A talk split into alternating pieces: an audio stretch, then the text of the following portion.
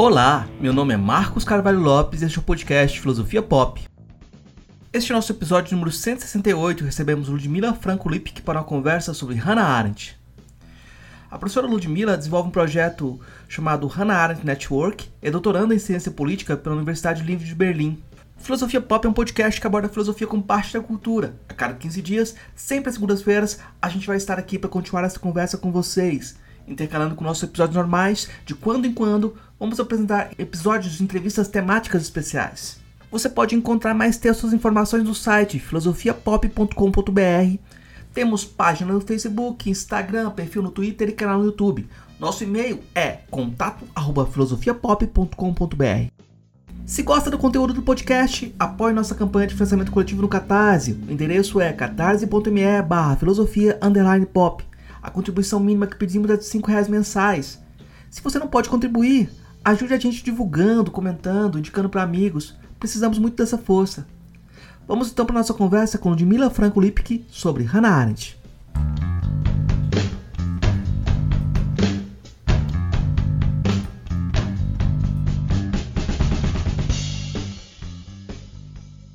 Hoje a gente recebe a professora Ludmila Franca Lick, ela é doutoranda na Universidade Livre de Berlim. Nossa conversa hoje vai ser justamente sobre Hannah Arendt. Vou começar perguntando para Ludmila quem foi Hannah Arendt. E é claro que no caso de Hannah Arendt essa pergunta é bem densa, porque a vida dela está entrelaçada com o pensamento dela, né, Ludmila? Sim. Né? Primeiro, obrigada pelo convite.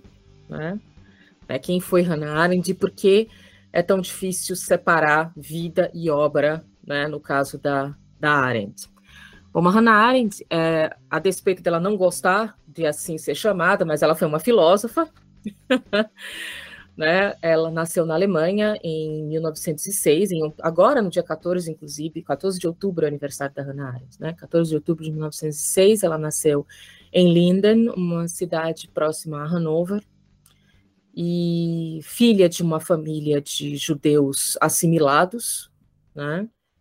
Ou seja, a família da Hannah Arendt não era uma família religiosa, ainda que a Hannah Arendt tivesse tido oportunidade de frequentar sinagogas e tudo isso por conta do avô, e até de uma, uma, uma liberalidade que a própria mãe dela né, fazia para que ela pudesse conviver também com outros membros da família. Então, a Arendt é, é, filha única né, desse casal, ela perde o pai aos sete anos, né, logo após ela completar sete anos, o pai dela é, vem a óbito, né, por conta de uma doença que já se estendia há alguns anos, né, ele, tinha, ele era portador de sífilis, e ela cresce, portanto, durante algum tempo sozinha com a mãe, e depois a mãe se casa novamente, e ela tem é, duas é, não posso dizer irmãs, mas como se fossem, né? Que são as filhas do, do segundo marido da mãe dela, né? A, a Clara e a Iva. Então, ela, desde muito cedo, ela se interessa por filosofia, pelos gregos, por literatura, teatro, talvez por grande influência, apesar de doente, o pai da Hannah Arendt tinha uma biblioteca é, muito rica em clássicos da cultura grega, romana, né, clássicos da filosofia. Ele era engenheiro, mas ele também era uma pessoa extremamente culta e muito interessado em temas é, teológicos, filosóficos, enfim. E essa é talvez a grande herança que o Paul Arendt deixa para a filha, né? Então, através desse mundo que se abre para ela, né, é, nos livros, que compõe a biblioteca do pai, onde ela diz que passava boa parte da sua infância e juventude, a Hannah Arendt começa a despertar o seu interesse né, por temas filosóficos, religiosos, né, é quando ela começa a ler Kierkegaard, começa a ler Kant, né, e o próprio Jaspers, que no futuro seria o seu orientador né, de doutorado. Ela conclui os estudos é, de do que a gente hoje chama ensino médio, e parte para é, estudar filosofia voltada mais para a questão da filosofia da religião, né, na teologia.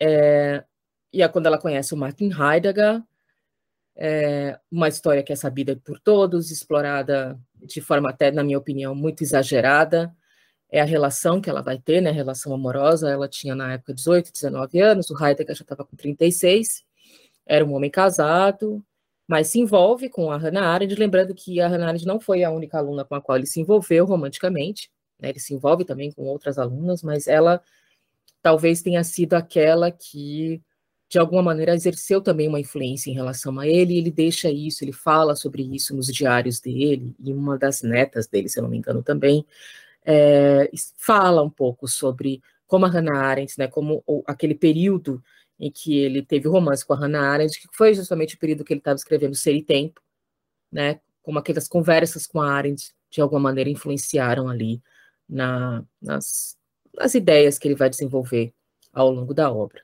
Né. Por ser judia, a Arendt, ela vai eh, vivenciar né, o, no início do século XX, na Alemanha, né, a ascensão do antissemitismo e a ascensão do nazismo de uma forma muito visceral, né, porque isso vai atingir diretamente quem ela é. Né? Ela chega a falar, inclusive, que quando criança, ela não sabia que ela era judia, ela só veio saber que ela era judia quando as outras crianças começaram a chamá-la de judia na escola. Né? Então, é aquilo. A família não era uma família religiosa, é, e para ela toda aquela, aquela circunstância de ser judia foi muito mais uma imposição de fora para dentro, né? Então ela começa, ela, ela, ela é testemunha da ascensão do nazismo. Nesse momento da ascensão do nazismo, a Arendt já uma mulher ali, seus vinte e poucos, 30 anos, ela decide que é necessário se engajar politicamente contra aquilo. E essa experiência de engajamento político vai ser algo que vai marcar a vida da Hannah Arendt e o centro de suas discussões, né, dos temas que ela vai chamar para discutir. É interessante perceber que é, até a eclosão da a ascensão do, do nazismo e a eclosão da guerra, a Hannah Arendt estava trabalhando com coisas completamente diferentes. Né? Ela, tava, ela escreveu uma tese sobre o conceito de amor em Santo Agostinho, né, orientada pelo Karl Jaspers, e ela escrevia um livro sobre a vida da Rael van Hagen, que era uma judia do século, do, enfim, uma salonier do século XVIII, que, enfim, tinha uma relação, digamos assim, um pouco complicada com a sua própria identidade judaica. Né? A gente até é, fala muito, fala-se muito que a Hannah Arendt escreve sobre Israel, mas também escreve um pouco sobre si mesma e sobre a sua própria condição judaica, né? E como ela enxerga tudo isso. Então, ela estava fazendo coisas é, numa outra direção. E aí é, ela começa, ela, ela, ela diz que o ponto onde ela se é, onde ela percebe que é necessário né, que ela se engaje em alguma coisa, é quando tem um incêndio no Reichstag. Né? Ali, para ela, e começam as perseguições mais é, acirradas em relação aos judeus, aos comunistas, né, a todos aqueles que são considerados inimigos do Estado pelo Terceiro Reich. Né? Então, ela, ela abandona toda a questão intelectual, né, todas essas, essas, essas preocupações de natureza filosófico-intelectual, e ela se engaja no movimento sionista, vai fazer espionagem, é presa. e ela, ela realmente se ela, ela, ela, ela realmente se torna um indivíduo da ação. Né? Ela quer fazer algo. Até quando ela vai para o exílio, né? depois que ela é presa, ela tem de deixar a Alemanha, ela percebe que não tem mais espaço para ela continuar lá. Então ela foge para a França com a mãe né, o primeiro marido dela, o Gunther Stern, que também é filósofo, né, também conhecido como Gunther Anders, filósofo jornalista, ele já tinha ido embora, né, ele também era judeu, é, e a Arendt continuou na Alemanha porque ela ia justamente se engajar nesse movimento aí de espionagem, para tentar é, é, trazer para o movimento sionista algumas informações sobre como é que os faz, os nazistas faziam as suas é, propagandas, né, como é que eles divulgavam dentro do ambiente científico suas ideias antissemitas, enfim, ela queria, é, ela queria obter provas do antissemitismo para denunciar né, ao mundo é, o caráter antissemita do movimento nazista, né? Algo que não era tão claro, não era tão evidente fora da Alemanha, né? Então, ela foge para a França e aí ela vai trabalhar praticamente é, como uma militante mesmo no movimento sionista. Ela vai receber adolescentes, vai orientar esses adolescentes para a sua nova vida em Israel, ou seja, vai ter uma série de, de ações que ela vai adotar, ações práticas mesmo, é, de prática política, como a gente conhece, né? E é, é um momento onde ela ela está tão traumatizada por ver pessoas, por ver amigos, né, filósofos não judeus, que se filiaram ao nazismo, né, seja por pouco tempo, seja por muito tempo, seja por acreditarem piamente naquilo, ou porque acreditaram só um pouquinho na utilidade daquilo, ela fica tão chocada ao perceber isso que ela decide que ela não quer ter absolutamente mais nada a ver com é, questões intelectuais e com círculos de intelectuais. Ela quer trabalhar, fazer as coisas dela, ajudar, né? Como, como ela mesma diz, né? Se você é atacado como judeu, você se defende como judeu. E é naquilo, é um único, é um único engajamento político da vida da Hannah Arendt, é justamente no movimento sionista, né? E ela só vai é, romper com isso, digamos assim, lá no final dos anos 40, quando ela já está nos Estados Unidos e já está ali prestes a escrever o, o, o do Totalitarismo, que é a sua é, grande obra, digamos assim, né? É o livro pelo qual ela é mais conhecida, né? Foi que a apresenta ao mundo, né? E que é um livro também que nasce dessas inquietações que ela tem por conta do próprio momento em que ela vivenciou. A Arendt, ela, ela escreve muito a partir das suas próprias experiências. Ela, o que provoca o pensamento arendtiano são as experiências que chegam a ela, né? Aquilo que ela vivencia e a necessidade que ela tem de entender aquilo que está acontecendo, né? É, tem até uma, uma frase clássica da Hannah Arendt, é título de um livro até, que uma, uma coletânea foi publicada aqui na Alemanha, é, que é o Ich will verstehen, né? Eu quero entender. Né? Esse é o grande, é o grande, é, como eu posso dizer, leitmotiv, né? É o grande moto da vida da Hannah Arendt. Ela se debruça intelectualmente sobre os fatos para entender, né? E, e nisso ela acaba, é, tudo aquilo que toca, que chega a ela sob a forma de experiência, ela acaba refletindo acerca e produzindo alguma coisa é, sobre isso. Por isso que sua obra é tão aberta, né, tão multifacetada, ainda que alguns temas sejam recorrentes, né, porque, enfim, ela tem lá os seus interesses é, intelectuais, mas é, a gente percebe que ela também se aventura a falar sobre vários outros temas, né? Questões geralmente que dizem respeito à, à contemporaneidade, né? Aquilo que ela vivenciou e a, aos dramas né, do século XX. Então, muito resumidamente falando, a obra e a vida se confundem porque a vida inspira a obra, né? É a partir das experiências que ela vai é, inspirar-se né, nesse, nessa tentativa de compreender o mundo e de compreender a realidade, né, e, enfim, exercitar aí o intelecto. Eu acho que tem um, um, ponto que é conectado com o que você já disse, que é a relação dela com a filosofia e com a política. Essa ruptura que você falou dos ciclos intelectuais e o adensamento no trabalho em relação à política, mas como que você vê essa relação? Como que ela faz essa distinção para dizer, eu não sou filósofa, eu não estou no meio desse pessoal, né? Como que ela separa filosofia e política? Qual a relação que ela tem? Então, é, a Hannah Arendt, a experiência que ela tem em relação à política e à filosofia, dessa relação, remonta lá a Platão, né? Aquela ideia, né, do, do enfim, da, do, do, julgamento e condenação de Sócrates, que vai ser interpretada pelo Platão como sendo o julgamento da filosofia pela política.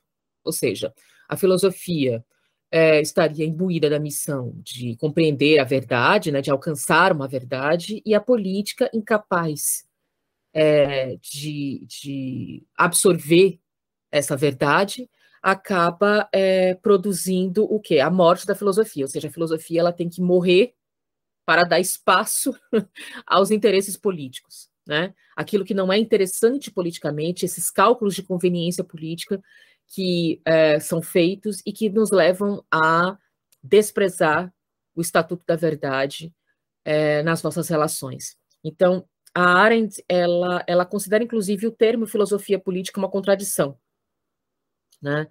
Porque política e filosofia sempre tiveram uma relação muito é, conturbada, né?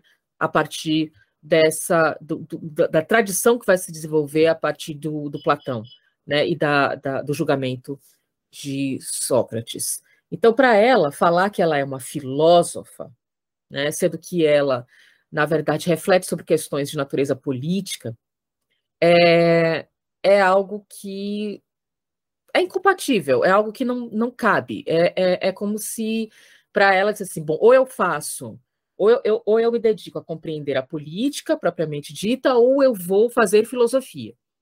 Se eu for fazer filosofia, nessas atividades de contemplação filosófica, eu não devo me deixar é, influenciar pelas questões políticas do meu tempo. Eu devo pensar de forma contemplativa, sem nenhum tipo de engajamento, né? E sem necessariamente uma preocupação em pensar os problemas imediatos, mas as grandes questões, né?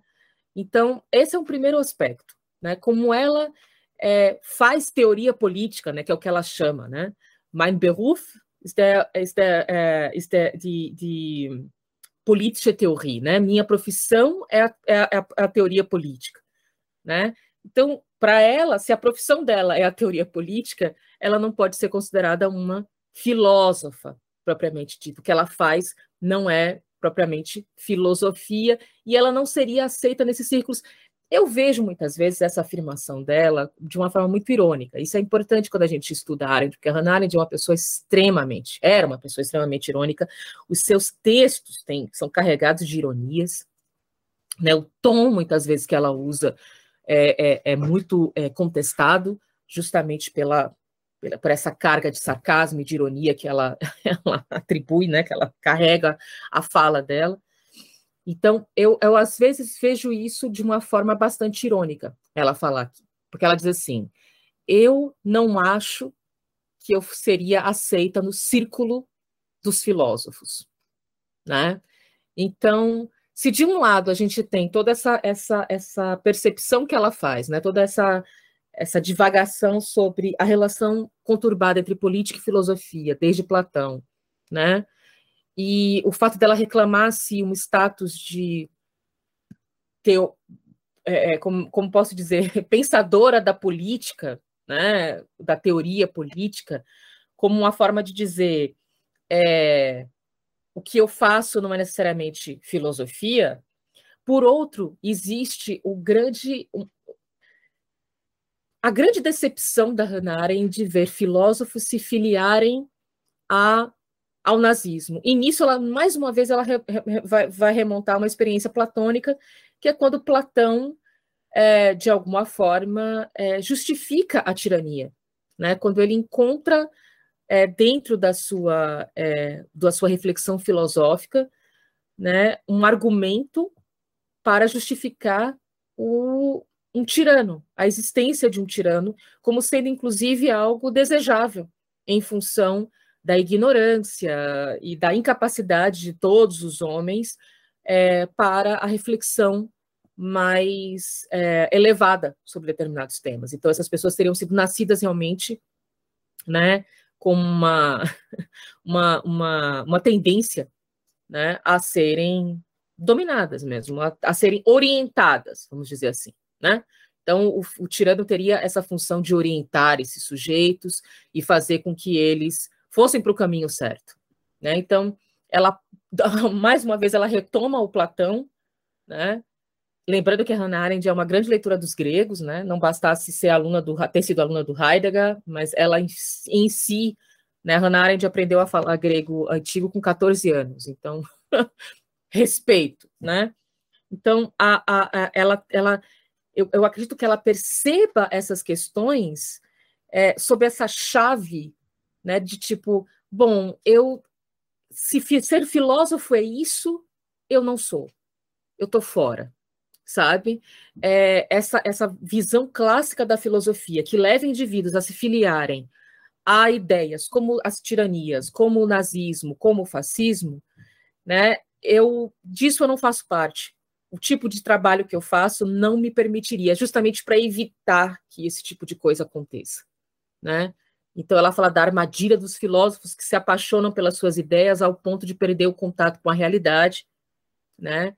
E diz eu não sou uma dessas pessoas, né? Ela quer justamente esse distanciamento da, dessas condutas e desses indivíduos e é, atribuir ao pensamento uma outra chave, né? De reflexão. Tanto que, infelizmente, a Hannah Arendt morre antes de concluir a vida do espírito, né? Que é o seu, o seu seria, né? A, era a obra na qual ela estava trabalhando antes da antes de morrer. E essa obra ela ficou incompleta, né? A, justamente a última parte ela não conseguiu escrever, ela morreu antes, mas é, muitos falam que a vida do espírito seria um retorno da Hannah Arendt a reflexões de caráter mais filosófico, né? onde ela iria pensar sobre as atividades dessa vida contemplativa, né? o pensar, o querer e o julgar. Apesar dela não ter escrito sobre o julgar, mas ela deixa algumas pistas, né? ela deixa alguns seminários que ela realizou e algumas reflexões ali ao longo de suas outras obras, onde a gente consegue perceber que o julgar para Hannah Arendt ele está, ele, ele está ligado a, ao pensamento, e tanto o pensamento quanto o julgar, ainda que sejam atividades da vida contemplativa, elas vão informar a ação, que é a atividade, né, é, é, é, é, o exercício político do que ela chama de vida ativa, né, né das atividades do homem né, é, no mundo, perante si, é, perante, os, perante a natureza e perante os demais. Então, é para que você possa agir, antes você tem que ser capaz de pensar e julgar, né? Então, ela de alguma forma a gente percebe que ela, ela liga ambas as coisas sem confundi-las, né? Sem torná-las tudo uma coisa só. A Hannah Arendt é muito de é muito kantiana nesse aspecto. Ela gosta de, né? O Kant tem três críticas, então ela tem lá a vida ativa, né? Que tem a sua o, o, o a ação, a, o trabalho e a obra, né? Na tradução nova que a gente tem no português e a vida contemplativa que também tem o querer, o julgar e o pensar. Na sua fala, Ludmila, sempre tem. Eu estou sempre ouvindo ecos da entrevista que você traduziu da ah, sim, sim. português. Então tem muita coisa que você vai falando, eu vou me remetendo a essa entrevista, porque é uma entrevista muito potente. Isso que você sim. falou da ironia, eu pensei, é, uma coisa é um filósofo escrever um texto, outra coisa é um filósofo ser interrogado numa entrevista. E aí tem uma postura defensiva que talvez a gente tenha que descontar também nessas declarações dela, que são muito. A postura dela também tem um certo nervosismo ali no jogo de não estar tão à vontade e não querer ser dominada pelo jornalista também. Ela tem uma força muito Sim, que é um, grande. Era um grande jornalista, diga-se de passagem. O Gunther Gauss é, é, um, é, um, é um, digamos, um monumento do jornalismo alemão. Né? Um homem extremamente culto, inteligente, foi diplomata. É, é uma figura potente também, tanto que você vê que a conversa é num nível né? Ele leu efetivamente as obras da Arendt, e o momento daquela entrevista é importante pontuar também, que foi justamente quando saiu a publicação do Eichmann Jerusalém em alemão. Hum. Então, ela hum. já vinha, né, entrevista de 64, né, de outubro de 64, e o Eichmann em Jerusalém saiu em 63 nos Estados Unidos, e 64 foi publicado em alemão. Então, ela já vinha passando por todo um processo bastante difícil, é, eu não diria, eu não gosto nem de chamar de críticas ou de polêmicas em relação ao caso Eichmann. Eu vejo muito mais como uma campanha mesmo de difamação, é como ela fala, porque crítica ela tem um limite. Né? Quando as pessoas começam a dizer que ela é uma, é, uma judia que se odeia, né? uma self-hating Jew, isso já deixou de ser há muito tempo uma, uma, uma crítica e passou a ser um ataque, realmente. Né? Já saiu do, do, do, da questão sobre o que ela disse para quem ela é, né? Já foi para o ad hominem puro e não tem mais conversa. Então, ela tá, ela, ela vem muito nervosa por conta agora como é que vai ser essa recepção do Eichmann de Jerusalém na Alemanha, né? Então, as coisas ali estão muito a quente, como, como, como a gente costuma dizer, né? Tá tudo muito vivo. E ela já tem essa, essa ironia. Eu publiquei essa semana, a semana passada, um trechinho de uma de uma apresentação que ela mesma faz, né, quando ela está recebendo um prêmio, se eu não me engano, no Canadá. E aí ela fala, né, que é, ela é, ela nasceu, que, que, ela é judia, como todo mundo sabe. E aí ela fala é, que ela é mulher, como ela espera que todo mundo possa ver, né? E que ela é alemã, que ela, que ela nasceu e estudou na Alemanha, como todos podem ouvir, né? Por causa do sotaque. Então, essa coisa de ser mulher, por exemplo, né? Que sempre fala, a ah, Hannah Arendt não era feminista, Hannah Arendt não, não, não defendia as mulheres. A Hannah Arendt não se engajava em causas. Como eu disse, a única causa na qual ela se engajou foi no movimento sionista por conta da circunstância política que estava na, naquele momento. Né, ela diz: ou a gente faz alguma coisa, ou a gente vai cruzar os braços e vai para o campo de concentração que nem ovelhas, né, sendo levadas para a morte. Então, mas ela, ela, em alguns momentos, nessa entrevista para o Gunta Gauss, ela fala, né, quando ele pergunta para ela, a primeira filósofa, que ela já dá uma cortada de vez, né? Ah, não sou filósofa, né? Eu acho que ela é, né? E, e, mas isso, e ela fala, mas nada impede que surja uma filósofa, né? Que uma mulher faça filosofia. E aí logo depois, quando ele pergunta é, qual, sobre a preocupação dela sobre o impacto das suas das suas obras, né? Das suas teorias, ela ri e diz: Ah, essa é uma pergunta masculina, né? Homens sempre estão preocupados com o impacto. Eu não, eu só quero entrar em diálogo com os outros, eu só quero entender, poder me comunicar, né? E se tiver alguém disposto a entender da forma como eu entendi, a dialogar sobre o que, o que foi entendido, então eu estou satisfeita. Eu não me preocupo com o impacto, com o efeito, com a repercussão da minha obra. Isso é uma preocupação propriamente masculina. Então ela deixa ali, tem também uma outra, uma outra passagem. Mais uma vez ela vai receber um prêmio e ela pergunta, né? Ah, é, boa noite, ela fala, boa noite, senhores. Há senhoras na plateia. Então, assim, a Hannah ela tem essas, essas tiradas é, que são, são discretas, né? São sutis, mas que deixam muito do caráter dela e da forma como ela vê as coisas. Então, naquela entrevista, ela está realmente defensiva, né? Ela está num momento difícil, que é a, a, a repercussão do caso Eichmann. Ela vem dessa, dessas polêmicas do caso Eichmann, ela está tentando de alguma maneira se apresentar à TV alemã, né? É, nesse, inclusive nessa relação que ela tem um tanto complexa com a própria Alemanha, né, com a própria questão de ser alemã. A Hannah Arendt teve a nacionalidade cancelada em 1936, né, no bojo ali das perseguições do nazismo aos judeus. E ela ficou durante de 36 até 1950, a Hannah Arendt foi a pátria. Então, até ela, ela ser naturalizada é, norte-americana.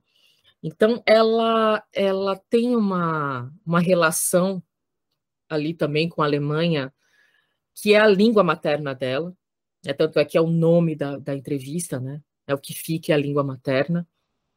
Né? Tem essa relação um pouco de, é, de afeto, né? De, de pertencimento àquela, àquele idioma e, por via de consequência, àquela cultura, mas ao mesmo tempo de ter sido expulsa dali, né? E ter, é, digamos assim, a sua nacionalidade é, negada durante tanto tempo, né? Ter sido uma pessoa deslocada durante tantos anos, né? De sua vida. Então, eu acredito que aqui, esses elementos estão muito presentes ali naquela entrevista, né? É uma entrevista muito bonita, para mim, uma das mais bonitas da Arendt, ela também tem algumas, tem uma entrevista com Joachim Fest, que é muito boa também, quando ela fala sobre o Eichmann, se eu não me engano, está publicado em português no Pensar Sem Corrimão, né, que foi a coletânea que publicaram no ano passado, né, que traduziram no ano passado para português, foi publicado em 2018 nos Estados Unidos.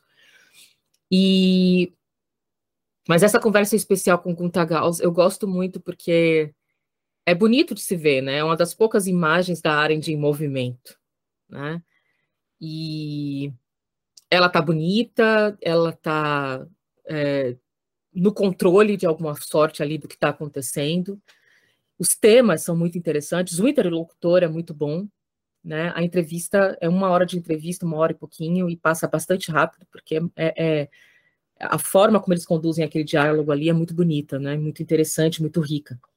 Então, tem uma, existe uma resistência ali, sim, a, a se dizer filósofa, né? A se dizer alemã, a tentar explicar o que que é, o que, que ficou da Alemanha, né? O que que ficou de tudo isso?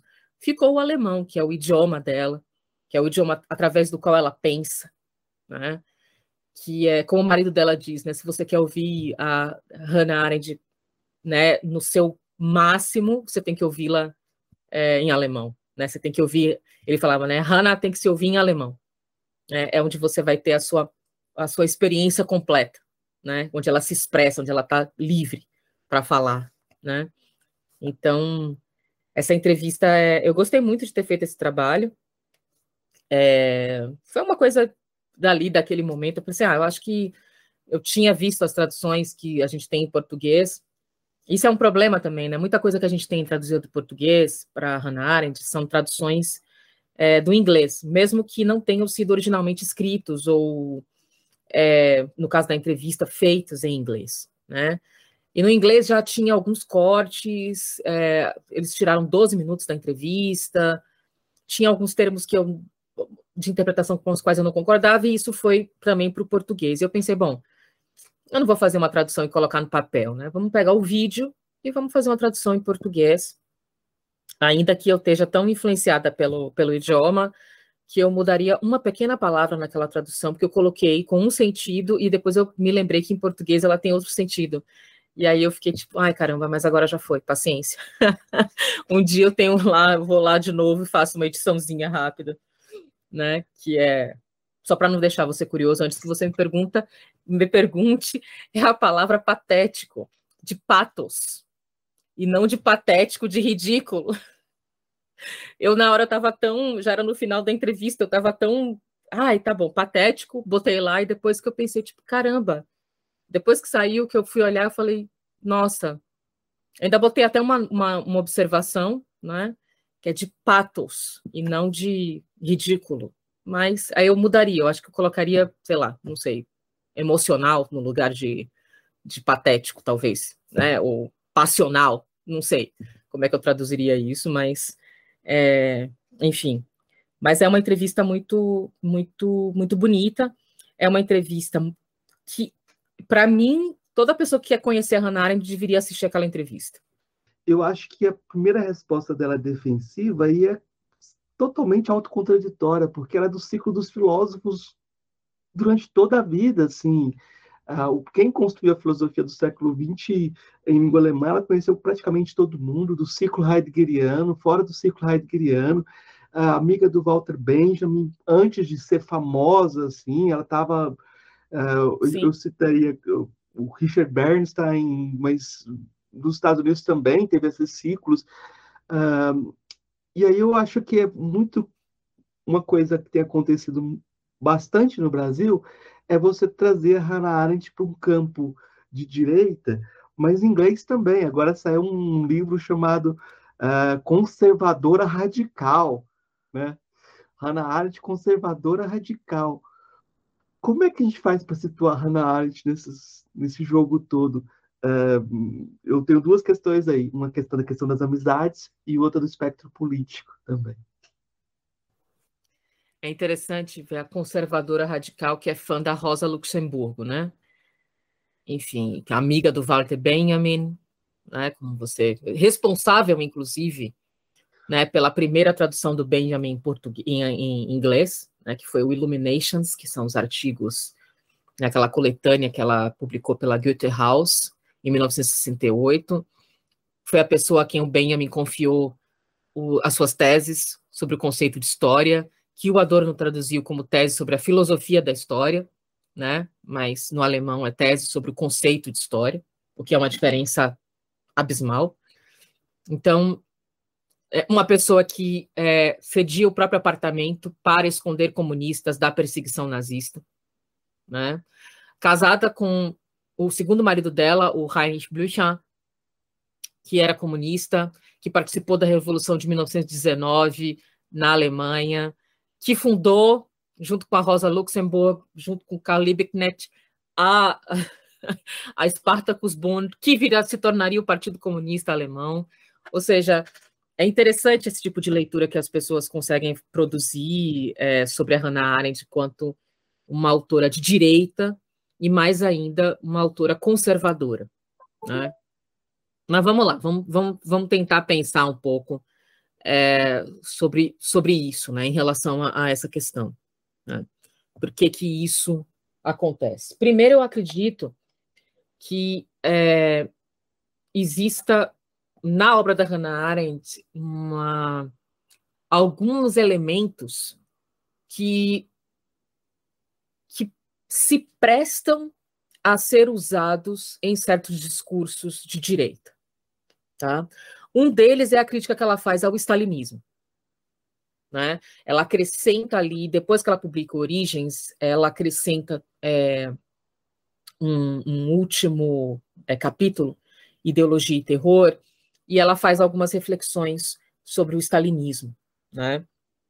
E as críticas da Hannah Arendt ao stalinismo vão ser muito mal recebidas pela esquerda. Né? A gente tem ali, é, se a gente puder é, fazer um paralelo, né, a relação Sartre e Camus, né, o Sartre justificando todo aquele horror stalinista, né, e o Camus se colocando contra, e a gente vê né, a, a influência enorme que o Sartre possui né, no pensamento de, de esquerda, e o Camus que acabou sendo colocado ali mais como literatura, né, enfim, meio distanciado dos estudos de caráter mais político-sociológico.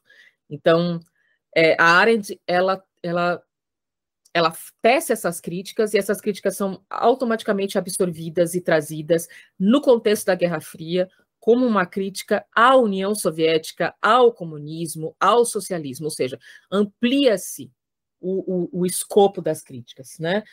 A gente é, esse, esse, é um, esse é um dos aspectos que a gente pode pensar, né? Ou seja, a tentativa de instrumentalizar um autor é, dentro de um contexto de disputa ideológica a partir de algumas coisas que ele efetivamente falou, né? O segundo aspecto, a Arendt não é, como eu disse, ela não é militante, ela não é partidária. A Arendt, ela não cria é, um conjunto de teorias é, que se destinem a resolver os problemas de uma determinada é, questão sobre a qual ela se debruçou. Né? A Arendt, como, ela, como eu falei, ela quer compreender, ela analisa situações, ela aponta é, os, as origens, os problemas, os elementos, mas ela não, ela se recusa a dar soluções. Ela não é uma autora prescritiva. Né? Então, é, por não ser prescritiva, ela automaticamente não está afiliada a nenhuma, a nenhuma corrente, e essa essa ausência de filiação a priori acaba também sendo um elemento que facilita a sua apreensão por um ou outro pensamento, né? Terceiro aspecto, existe por conta das críticas ao Stalin e posteriormente a leitura que ela vai fazer do Marx na condição humana e um projeto que ela deixou até inacabado, ela queria falar sobre os elementos totalitários dentro do marxismo né? E ela nunca, nunca concluiu esse trabalho, mas enfim, era algo que surgiu ali a partir das reflexões dela sobre Marx na condição humana.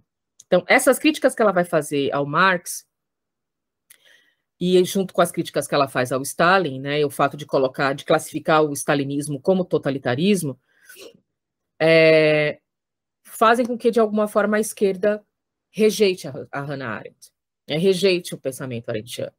Então, boa parte da esquerda é, vai, é, sem nem mesmo conhecer muito da sua obra, só por conta desses dois aspectos, já não tem uma boa vontade em estudar Hannah Arendt ou de refletir sobre o que ela falou. Em um aspecto, eu acredito que a Hannah Arendt, eu posso classificar a Hannah Arendt como conservadora. Um aspecto. E é justamente na questão da educação. A Hannah Arendt ela não é uma construtivista na educação. Aquele único ensaio que ela escreveu sobre educação, lá no entre o passado e o futuro, né? O que a crise na educação, é, ela, enfim, ela, ela adota uma postura relativamente conservadora do papel, qual é o papel do professor, né? Que não é ensinar as crianças como o mundo deveria ser, mas sim como o mundo é, né? Então, a nossa função é apresentar as crianças ao mundo e não incutir nelas aquilo que a gente acha que o mundo deveria ser. Então, ela, ela tem uma certa, ela tem uma certa é, visão conservadora sobre o processo de educação. Ela entende a importância da autoridade do adulto em relação à criança. Então, nesse aspecto, eu acho que a gente pode dizer não, ela realmente ela tem uma visão mais conservadora da educação, não que seja uma visão ruim de educação. Não é isso. Eu, eu, as pessoas geralmente confundem conservador com reacionário. São duas coisas completamente diferentes.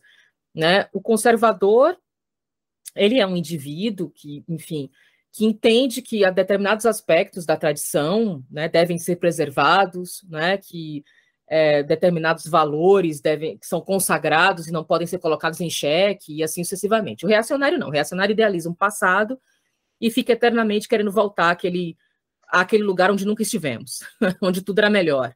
E em função disso, ele quer destruir todo o processo civilizacional que aconteceu até aqui.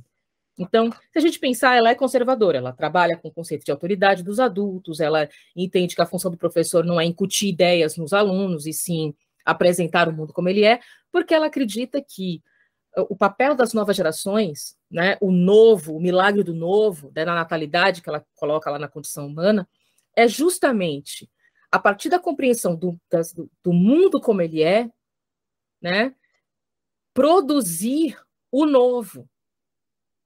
Ou seja, não é a realização dos sonhos e dos desejos de um grupo de adultos que fracassou no seu tempo.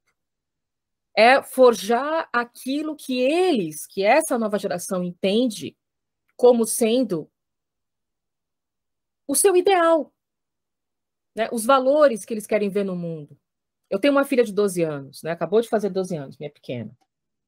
E eu percebo, assim, eu, eu, eu, eu influencio muito pouco é, no sentido de dizer a ela como ela deve pensar ou como ela deve ver as coisas. Mas, claro que dentro do processo de educação, da parte que me cabe como mãe, eu apresento a ela aquilo que eu acredito que seja é, interessante para uma criança na idade dela conhecer.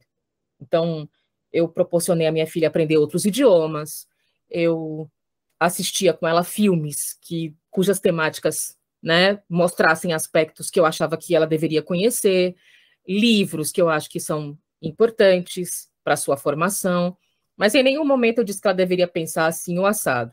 E no final das contas, a minha filha é uma pessoa, eu diria, até mais progressista do que eu, né? Porque eu acredito nisso. Crianças, elas têm que elas surgem para pisar nas nossas verdades e não para realizar as nossas verdades.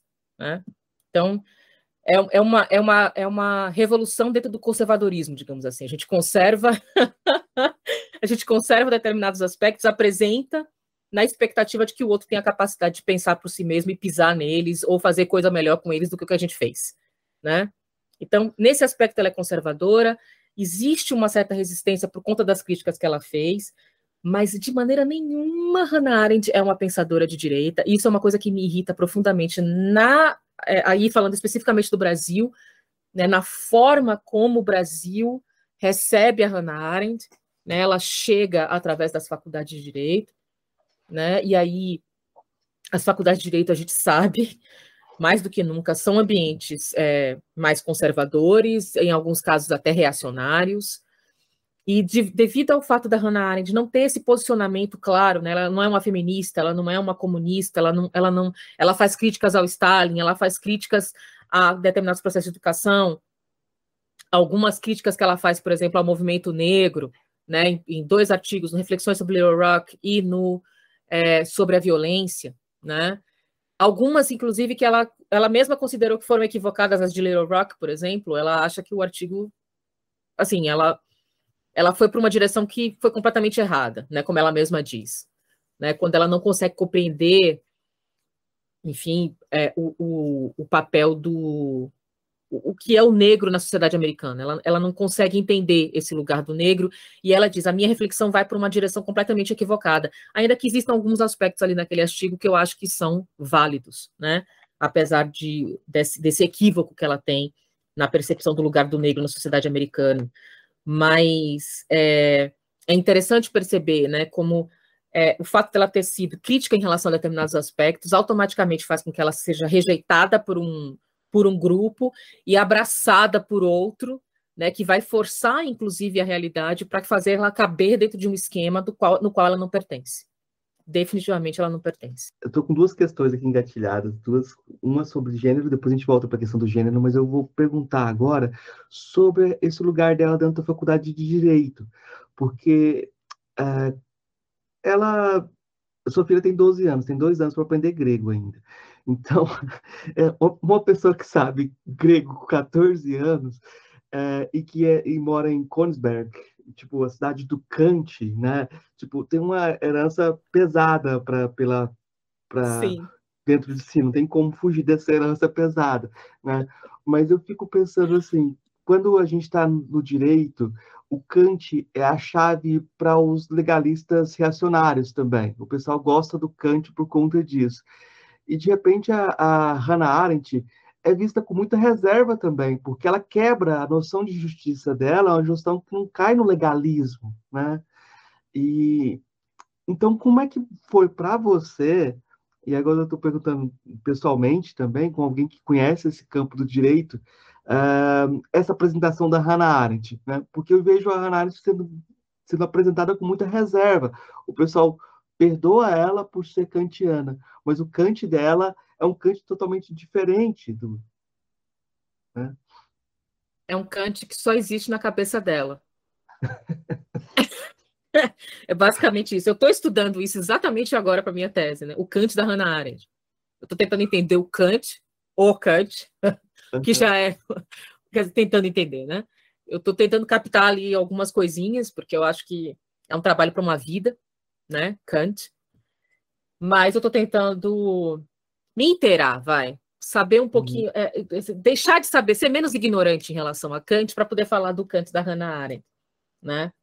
Então, estou aqui, inclusive, olhando né, para meu trabalho desses últimos tempos, né? Que são as, é a crítica da razão pura e a crítica do juízo, né? Que eu estou me, me dedicando aí a, a essas duas é, obras e tô nesse momento eu tô bastante é, machucada pela influência do pensamento kantiano, digamos assim. Mas é interessante perceber isso, porque quando eu conheci a Arendt, é, eu tinha acabado de entrar na faculdade de Direito, na verdade, tinha 17 anos, e foi, na, foi uma professora com a qual eu tive uma discussão terrível, porque eu não queria que ela. Eu, a gente tinha um professor e esse professor ele foi substituído por essa outra professora no segundo semestre. E eu achei que o, o, a forma da substituição não foi correta. Porque ele era um bom professor, ele já estava no cargo há muito tempo, eu achava que ele deveria ter sido efetivado e não necessariamente terem feito um concurso e colocado uma outra professora que só ganhou por conta de ter um título a mais que ele. Então eu achei que aquilo foi injusto.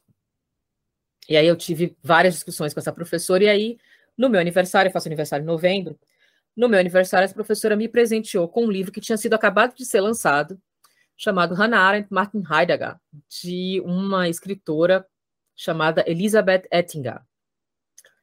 A Elizabeth Ettinger, ela teve acesso em primeira mão às cartas do Heidegger e da Hannah Arendt.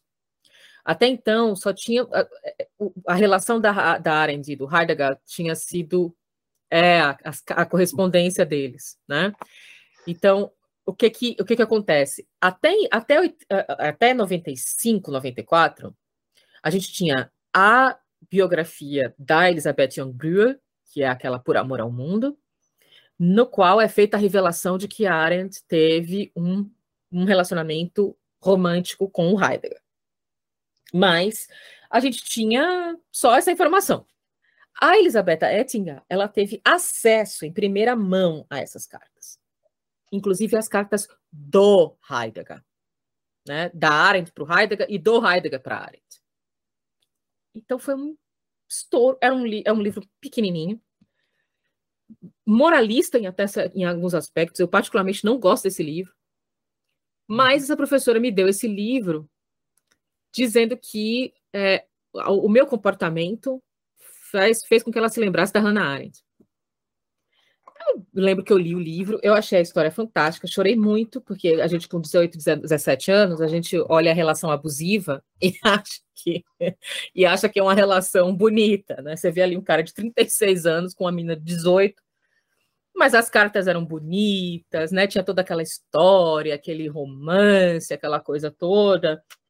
Né? E todo o fetiche em torno do fato de ele ser o Heidegger, de ser o grande pensador, um dos grandes filósofos do século XX, então, o filósofo, né?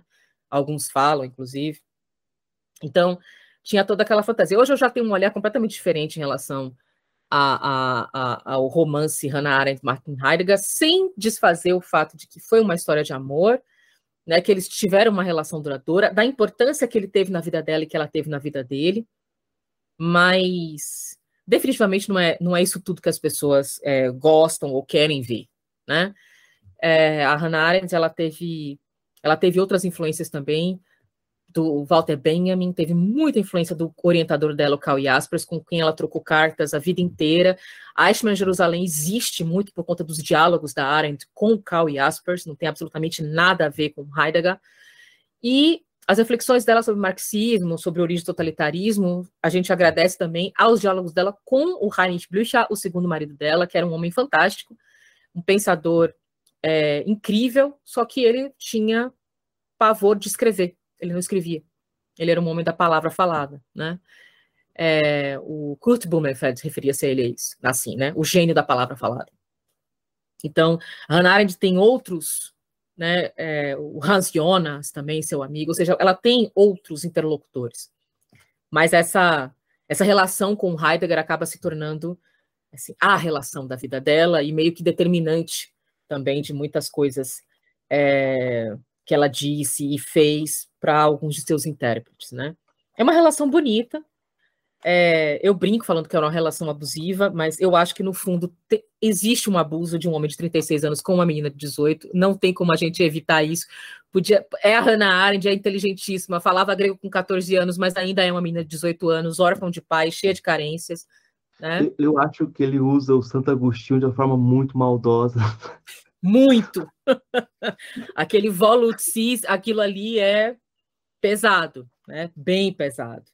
Mas a cara, como ele termina com ela, tudo aquilo ali é muito, sabe? É, enfim, eh, para mim, é, como a gente fala o alemão, né? Selbstverständlich, né? É, é tipo, é, é, é, um dado. Uma menina de 18 anos com um homem de 36, já casado com dois filhos, ainda é uma menina de 18 anos, mesmo sendo a Hannah Arendt, né? Uhum. Então, já existe aí uma, uma situação se fosse o contrário também, se fosse uma mulher de 36 anos com um garoto de 18, existiria aí um elemento que não se, não se encaixa muito bem, né?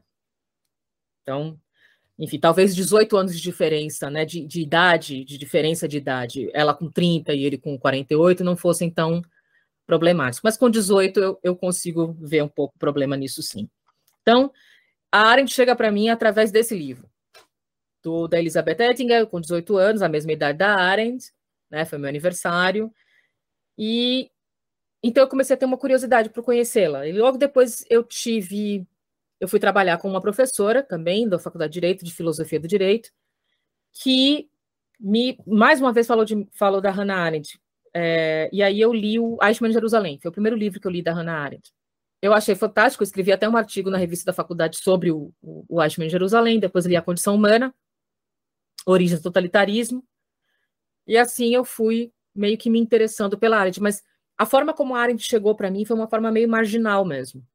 Eu não, eu, não, eu não aprendi Hannah Arendt dentro de uma sala de aula de direito internacional, estudando direitos humanos, né, com aquelas leituras clássicas, é, muito boas, inclusive feitas pelo Celso Laffer, naquele, na, na, na, se eu não me engano, na tese de livro docência dele, né, aquele livro A Reconstrução dos Direitos Humanos, né, um diálogo com o pensamento de Hannah Arendt, e outras obras, né, que, que surgiram dentro do direito nessa linha é, Hannah Arendt, direitos humanos. Né? A Hannah Arendt não chegou para mim através desse caminho tradicional, né? Chegou como primeiro como pessoa, com a qual eu deveria me identificar de alguma maneira por termos entre aspas a mesma idade, e depois foi uma companhia, né? Foi alguém que eu conheci, tipo, opa, essa daqui podia ser minha amiga, hein? Se eu tivesse nascido em 1906 na Alemanha, tivesse estudado, sei lá, em Freiburg ou em Magdeburg, é, eu poderia ter sido amiga dela. Então eu vou ler o que ela escreveu. Eu gostei dela, eu quero ler o que ela escreveu. Então ela chegou para mim nessa nesse e ela fica comigo nesse. Eu brigo com a Hannah Arendt, eu questiono a Hannah Arendt, eu como se ela fosse uma amiga mesmo. Então, mas eu percebo que principalmente quando eu fui morar em São Paulo, tá? É, toda essa experiência que eu tive foi na Bahia. Quando eu fui morar em São Paulo, é, e isso é interessante porque foi em São Paulo que eu percebi mais essa essa essa adoção da Hannah Arendt como conservadora ou como de direita. Na Bahia a gente não tinha, pelo menos nos anos 90, final dos anos 90, início dos anos 2000, a gente não tinha essa essa conformação da Hannah Arendt como uma pensadora de esquerda ou de direita. Né? A Hannah Arendt era, foi a pessoa que pensou o totalitarismo, né? que pensou a, a, o papel do sujeito comum dentro do sistema totalitário, né? que refletiu sobre o caso Eichmann. Essa era a figura, essa era a Hannah Arendt. Né? não necessariamente alguém de direita ou de esquerda. Mas em São Paulo eu comecei a perceber é, como existia uma, uma, uma, necessidade de aproximar a Hannah Arendt de outros autores, em diálogos com outros autores, que não necessariamente eram autores com os quais ela dialogaria, como Isaiah Berlin. Eles foram contemporâneos. O Isaiah Berlin defenestrava Hannah Arendt, ou seja, ele, ele chegou a dizer que o Origem do Totalitarismo era um livro ruim, que ele não ia nem perder o tempo dele lendo aquilo. Chamava Arendt de aquela moça. E aí tem, tem um livro muito bom do Kei Iruta, que saiu a, a, o ano passado, Hannah Arendt, a Isaiah, a Isaiah Berlin? Eu comecei a ler, mas eu estou tão absorvida com as coisas que eu tenho que fazer para a tese que eu parei na metade, confesso. Não, não, é porque o livro é ruim, não. É, é porque eu, eu realmente estou tô, tô sem tempo. E eu tenho que me concentrar naquilo que é mais urgente para mim no momento. Mas é, esse, esse esforço de fazer com que o pensamento da Hannah Arendt se enquadre dentro do pensamento do Azeb, mostrar como, apesar deles se odiarem em vida, como eles pensavam coisas semelhantes, qual o objetivo disso se a gente tem diálogos diretos, é, intencionais da própria Hannah Arendt com outros autores, com inúmeros autores? Né? Hannah Arendt tem algumas, algumas reflexões brilhantes a partir da literatura. Brilhantes. Que até então foram muito maltratadas, a verdade é essa, pela, pelos nossos estudiosos em Arendt. Né? Porque ou não estudam, porque estão interessados em outros aspectos, e aqueles que se dedicam a falar sobre isso falam sempre de uma forma muito superficial. Né? A Hannah Arendt tem uma relação é, profunda de influência dentro da sua obra em relação ao Walter Benjamin. Quantos estudos a gente tem sobre isso no Brasil? Nenhum. No mundo a gente tem alguns, mas são muito poucos. Mas essas aproximações, a Isaiah Berlin, Ayn Rand, é, qual é o outro que também gosta de aproximar? Tem, tem não vou citar aqui, porque senão vai acabar, vai acabar dando pista de quem que eu estou falando. eu não quero, eu não quero falar de ninguém, eu estou falando de um fenômeno, não estou falando de pessoas em específico. Mas essas tentativas, sabe, de aproximar desse, principalmente desses conservadores ingleses, né? É, para mim, é, é uma, é uma, é uma forçação de barra, é, é uma tentativa realmente de dizer: olha, eu gosto dessa autora, mas eu não gosto de nada que vem da esquerda, eu não sou esquerdista, eu não. Então, eu vou estressar aqui os pontos onde ela poderia é, ser lida como uma autora de direita ou uma autora conservadora e fazer essas interpretações é, ganharem eco nesse vazio que a esquerda também deixa de não se apropriar do pensamento arentiano, porque ela foi crítica ao Marx, porque ela foi crítica ao Stalin. A gente vê, também não vou citar nomes, né? Porque eu sou contra da audiência a certas, certas pessoas, gente que fala que a Hannah Arendt era nazista, que a Hannah Arendt era racista, que a Hannah Arendt eh, defendia supremacistas brancos, Então, é, e aí pega, faz assim cherry picking, né? Pega assim umas cerejas dos textos da Hannah Arendt, e você vê que uma pessoa que faz esse tipo de crítica não leu a Hannah Arendt. Eu tenho inúmeras críticas a fazer em relação a ela. Eu, inclusive, é, vejo muito eurocentrismo em algumas descrições que ela faz. Né? Eu consigo perceber a miopia dela no Reflections on Little Rock. Agora, entre você conseguir realizar uma crítica em relação a um autor e você criar uma campanha para classificar esse autor, uma mulher judia que foi perseguida, que perdeu amigos, de nazista, amante do Heidegger, sabe? De é, é, é, supremacista branca, sabe? A mulher que, era que foi casada com um comunista, ser chamada de extremista de direita e coisas do gênero, né? Então, é, é, é, é, digamos, é forçar tanto de um lado quanto de outro, né? A realidade para caber dentro daquilo que você quer. Então, por exemplo, eu deixo aqui uma dica que eu sempre vou falar, porque eu acho essa mulher fantástica, eu já tive a honra de entrevistá-la. É, ela não tem ainda um livro publicado, ela chama-se Ainsley Lechua, ela é uma professora da Universidade de Brown, nos Estados Unidos, e ela é especialista em questões de, de, de raça, e ela tem um ensaio belíssimo criticando a Hannah Arendt em Reflexões sobre Little Rock, a partir dos conceitos que a Hannah Arendt é, traz em A Condição Humana. É um, um, artigo brilhante, é uma forma de pensar incrível, porque ela pega a própria Arendt e diz assim: ó, oh, amiga, você falou isso aqui, mas aqui na condição humana, eu vou pegar o seu mesmo argumento e vou usar contra você, contra essa construção aqui que você fez. Então, é brilhante. É simplesmente fantástico. Eu, eu, eu acho a Ainsley uma, uma, uma pensadora é, muito original na forma como ela faz as críticas dela, né? Em relação a esse texto da Hannah Arendt. Existem outras críticas também muito boas, mas a Ainsley foi a pessoa com a qual eu tive a oportunidade de conversar e eu gosto muito da leitura que ela faz, né? Ela não é condescendente com a Hannah Arendt, mas ao mesmo tempo ela não cai nesse lugar comum, né, de jogar a criança fora com a água do banho. Né? Quando a gente tem, quando a gente se diz estudioso, filósofo, intelectual ou o que quer que seja, e não consegue perceber as falhas do nosso objeto de estudo, a gente não está fazendo nem filosofia, nem trabalho intelectual, nem absolutamente nada. A gente está sendo, a gente está fazendo idolatria, né? Nenhum, nenhum filósofo, nem Kant, ninguém, nem Hegel, nenhum acertou 100% em tudo que diz. Nenhum filósofo é incriticável. Nenhum. Se existe na sua cabeça um filósofo que não é passível de críticas, então você não estuda esse filósofo, você o adora. E aí tem uma enorme diferença entre estudo, crítica, pensamento, adoração, idolatria e ideologia. E é justamente contra isso que a Arendt se coloca. Né? É justamente contra essa, essa tendência que a gente vê que ela se coloca. É, me parece assim que a questão racial você já disse muito bem, ficou impensada, impensável para Hannah Arendt assim, nos Estados Unidos. É, é como se estivesse para além daquilo que ela conseguiu entender.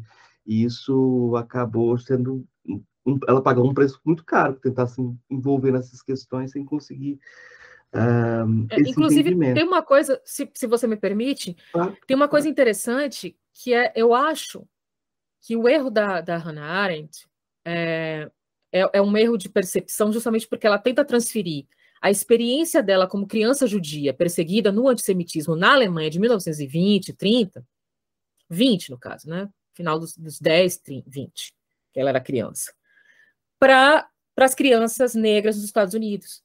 A, o erro uhum. dela é justamente porque ela tenta, a partir do olhar dela, da experiência que ela teve, né, compreender uma outra realidade.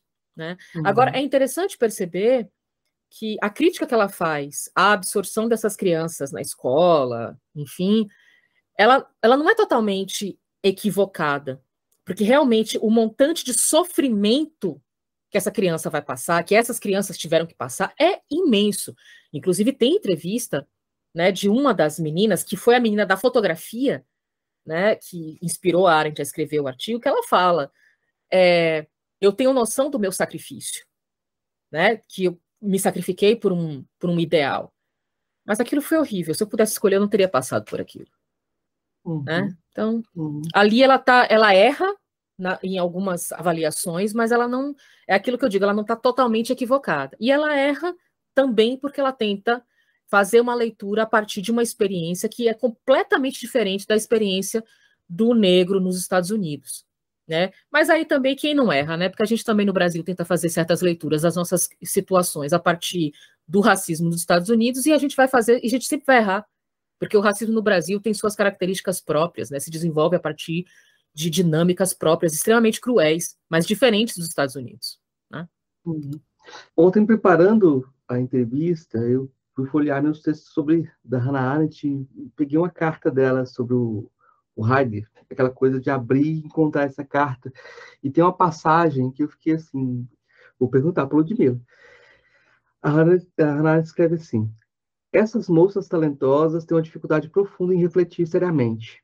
Uma dificuldade tanto maior quanto menos dispostas elas se mostram sobre todos esses questionamentos feministas que foram lançados em uma confusão absurda pelo movimento das mulheres. Aqui, essa desordem ainda prossegue em conexão com os movimentos de liberação, libertação e as estudantes perguntam como se faz para que continuem sendo amadas pelos homens. Quando dizemos, então, entre outras coisas, que cozinhar bem e trabalhar não aviltam, elas ficam completamente desconcertadas. Eu fiquei pensando assim. o que, que é isso? O que, que é isso, né? Então, é, é, tem uma. A forma como a Hannah Arendt vê o feminismo é objeto de muitas críticas, mas talvez de poucas reflexões. Uhum. A Hannah Arendt, ela logo de partida a gente já pode dizer que ela se recusa a ver homens e mulheres como iguais. Então, assim, existem diferenças. Não é que eles não são iguais politicamente. E aí já passa pela, pela percepção do que é igualdade para Hannah Arendt. Né? Existe uma igualdade política, né, que te habilita a participar do espaço público, né? Mas essa igualdade política né, essa liberdade né, que deve existir para que você possa ser um cidadão, ela não tem o condão de tornar, de tornar todos iguais. As nossas diferenças, as nossas individualidades, elas permanecem. Por isso que ela diz: você se apresenta na, você se apresenta na esfera pública como quem você é e não como o que você é. O que você é né? Mulher, homem, homossexual, é, heterossexual, enfim, dentre as inúmeras possibilidades, né? É uma coisa. Negro, branco, indígena, estrangeiro, enfim, o que você é. Quem você é é aquilo que você pensa, são as suas ideias. É o que você externa, independentemente do que você é. Claro, independentemente dentro de um limite. O que você é vai determinar as experiências que você vai viver e, por via de consequência, moldar a forma como você pensa e como você enxerga o mundo. Mas esse o que você é nunca pode se sobrepor a quem você é. Então, quando você fala assim, vote em negros, quem? O Sérgio Camargo? Isso seria uma pergunta arentiana. Votar em negros. Então, se eu votar no Sérgio Camargo, tudo bem? Ele é negro. Ah, não, Sérgio Camargo, por que não? Porque o Sérgio Camargo, ele não é somente o que ele é, como nenhum negro é somente negro. Existe quem ele é. E quem é o Sérgio Camargo? Né? O Sérgio Camargo é um apoiador de um regime de extrema direita. Logo, se eu não concordo com essas ideias, eu não devo votar no Sérgio Camargo a despeito dele ser negro. Então, a mesma, essa, ela faz essa mesma leitura em relação à mulher.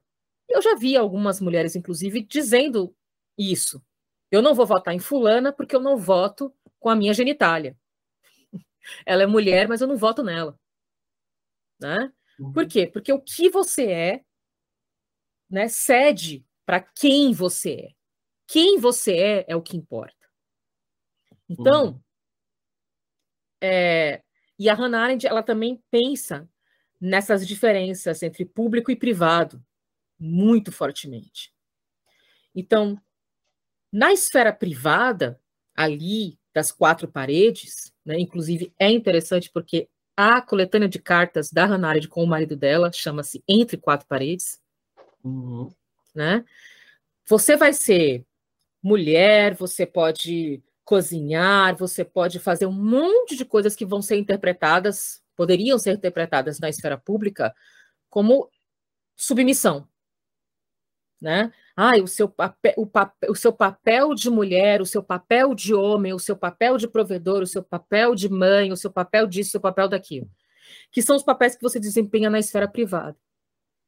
Mas eles dizem uhum. respeito somente a você, e eles se referem ao que você é. Eu sou mãe, por mais que eu tente, por mais que eu queira, por mais que fosse desejável, eu, durante muitos anos, principalmente quando minha filha era pequena, o que eu podia fazer ou deixar de fazer era condicionado, inclusive pela condição de saúde da minha filha. Se minha filha pegasse uma gripe, eu não poderia fazer mais nada, eu tinha que ficar ao lado dela. Né? Então, eu tinha os meus deveres e as minhas obrigações enquanto mãe. E isso daí é inegável. Claro, eu posso me apresentar na esfera pública como alguém cujas ideias vão pugnar por uma maior emancipação da maternidade? Claro que eu posso. Mas eu faço isso como Ludmilla, e não em nome de, das mães do mundo. Quando uma candidata fala, vote em mim, vote na mãe, né, numa mãe, isso é absurdo. Né? Isso é absurdo. Quais são as suas ideias? Eu não vou votar em você porque você é uma mãe. Eu não vou votar em você porque você é mulher. Eu vou votar em você por, por conta das suas ideias, daquilo que você defende, daquilo que você diz que vai fazer. Né? E não pelo que você é, por você ser mãe, por você ser mulher. Então, para a Arendt tem essa grande diferença. E o que acontece, pelo menos na forma como ela percebe, a gente pode concordar ou discordar, é que muitas vezes a gente confunde os papéis privados com os papéis públicos. A gente confunde o que a gente é com quem a gente é. E aí você tem que abrir mão até de uma certa feminilidade, como ela fala, para poder é, se enquadrar nas expectativas do que é uma mulher emancipada para um determinado movimento, ou para uma parcela do movimento feminista, porque aí também é outra questão. O que, que é o movimento feminista? Um monte de coisa. A gente tem de tudo no movimento feminista. A gente tem desde mulheres que renegam a condição de mulher para mulheres transgênero, até mulheres que vão, enfim, defender, sei lá, o liberalismo de Jair Bolsonaro e, e, assim sucessivamente. Então, a gente tem tudo dentro desse espectro. Né? E a gente não pode excluir ninguém a priori. Né? Se a pessoa se diz algo, quem sou eu para dizer a ela que ela não é? Né? Então, é, para Hannah Arendt, o que acontece é você não deve determinar a sua aparência, a sua forma pública, aparência no sentido de apresentação pública, né? Quem você é a partir do que você é.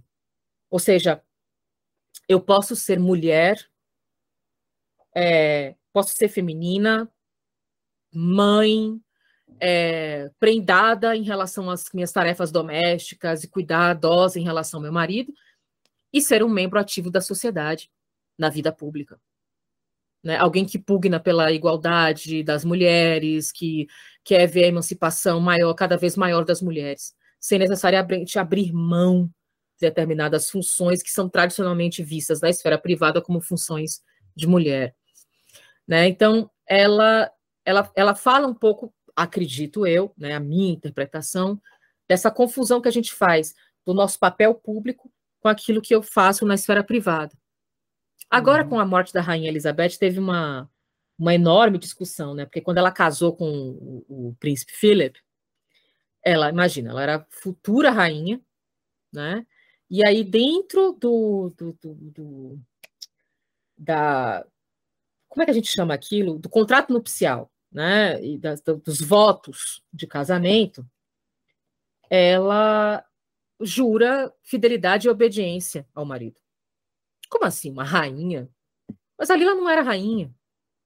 Ali era, era Elizabeth, a mulher que estava casando com Philip.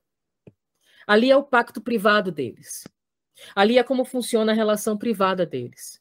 a coroa, e ela foi alguém que soube, ela soube separar muito bem as duas coisas. Né? A coroa é outra coisa. Quem eu sou com a coroa não é o que eu sou sem a coroa. Então, como uhum. esposa, eu obedeço ao meu marido. Como rainha, não. São duas pessoas. Né? É difícil a gente perceber, é difícil a gente compreender essas questões, porque, como a própria Hannah Arendt denuncia, a gente tem uma mistura dessas duas esferas, o público e o privado, né? elas se confundem. Então, ainda mais agora, né? Hannah Arendt não chegou a vivenciar isso. Ainda mais agora que você produz conteúdo sobre si mesmo, que você vende quem você é e o que você é o tempo inteiro, no Twitter, no Instagram, no Facebook, em todas as outras redes sociais que vão aparecer até o fim dos tempos, né? Então, você tem essa coisa de você confundir, né? Ou seja, quem eu sou? Porque o meu privado não existe mais. Eu estou aqui almoçando, estou fazendo uma foto do meu jantar. Pode ser que eu peguei depois aquele prato e joguei todo no lixo, porque eu não vou comer aquilo. Né? Botei um prato de salada e vou comer um hambúrguer. Mas a foto foi do prato de salada, porque é legal. Então, uhum. a, gente tá, a gente tem essas confusões sobre quem, quem a gente é e o que a gente é. Então, ela fala, ah, como é que uma, uma mulher que vai ser feminista, ao mesmo tempo é apaixonada, cuidadosa com seu marido dentro de casa? Como é que a gente vai conseguir né, conciliar essas duas coisas? E até que ponto o movimento pode exigir da gente não ser isso?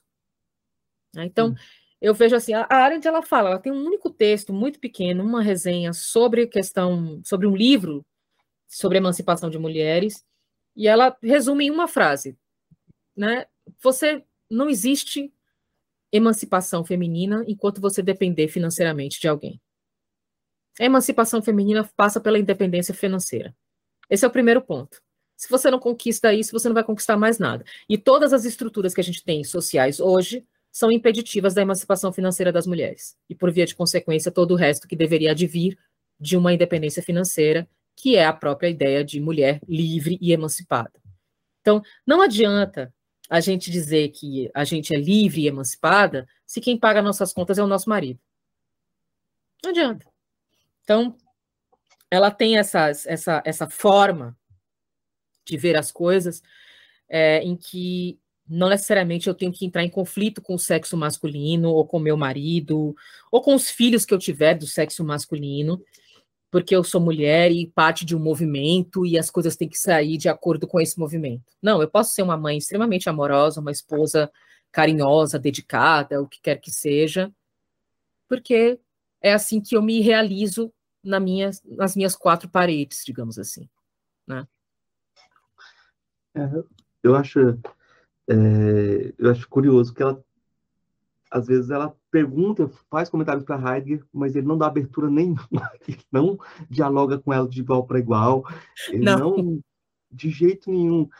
Não. Quando ela corrige, ele responde, fala: Não, você está errada de novo. Ele nunca aceita as correções, é muito, muito é. desequilibrada é. a relação também. E, mas eu, eu, eu acho que a gente vai fechar a nossa parte geral sobre a Hannah Arendt, mas eu tenho que fazer uma pergunta, uma pergunta sobre a Hannah Arendt no Brasil, porque a gente fica pensando assim, origens do, do totalitarismo, totalmente atual para a gente agora. Sim. Quando a gente pensa banalidade, o Eichmann, a banalidade do mal, também totalmente atual para a gente agora, né?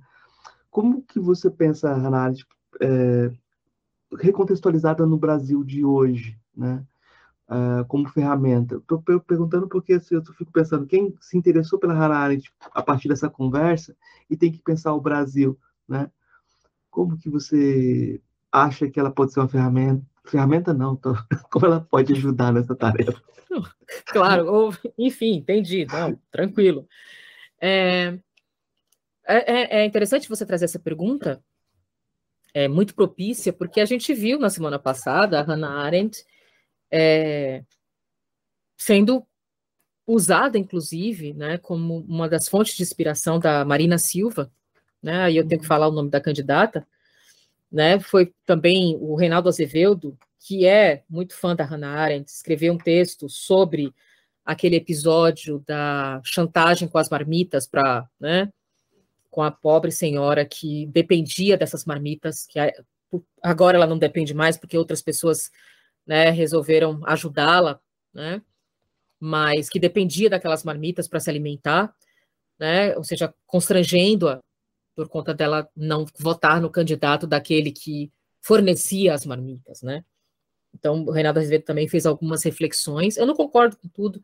Eu tenho, eu tenho muito problema com, com a forma como a gente entende a banalidade do mal, porque eu acho que é, existe uma tendência na interpretação do que é banalidade do mal a gente pensar que é, existe dentro de nós um Maishman, que uhum. pode é, aparecer que nem Alien, o oitavo passageiro, sabe? Que explode, tá ali escondido, tá, tá tudo bem, e de repente surge né, um Eichmann por conta da. da... Eu, eu não acredito nisso, eu não, não, eu não acho. A Hannah Arendt, inclusive, fala que não é isso. Né? Nós não somos todos Eichmann. Né? Pelo menos não na, na percepção dela. Então, essa ideia da banalidade do mal, é, eu vejo, eu, eu, eu sempre brinco, enquanto as pessoas estão falando é, da banalidade do mal, de um Salles da vida, que fala em passar a boiada enquanto as pessoas estão morrendo de Covid, é, tem um servidor público, um juiz, um, um, oficial de justiça, um promotor, ou o que quer que seja, com carimbo, é, avalizando as maiores atrocidades e a única coisa que ele está falando é pensando é bom a lei, eu tenho que cumprir a lei, é o que está escrito, entendeu? Não tenho que deixar sentimentalismos entrarem aqui nessa questão. Eu tenho que cumprir bem a minha tarefa, porque eu vou ter uma progressão de regime, vou mudar de comarca, vou morar mais perto da minha família. Sabe? Então, assim, existe uma ligação muito grande entre a, a banalidade do mal, a ideia de banalidade do mal, e uma um, como é que eu posso dizer? Uma atitude é, desejada pelo sujeito de não se deixar afetar pela consciência e pelo juízo. Né? Uhum. Eu, assim, se eu penso na banalidade do mal, e aí os outros arendianos podem vir me corrigir ou discutir comigo, mas eu sempre penso nessa nesse nesse corte entre o que eu faço, né, e a lógica que orienta as minhas ações e o pensamento, a capacidade de julgar o que eu estou fazendo.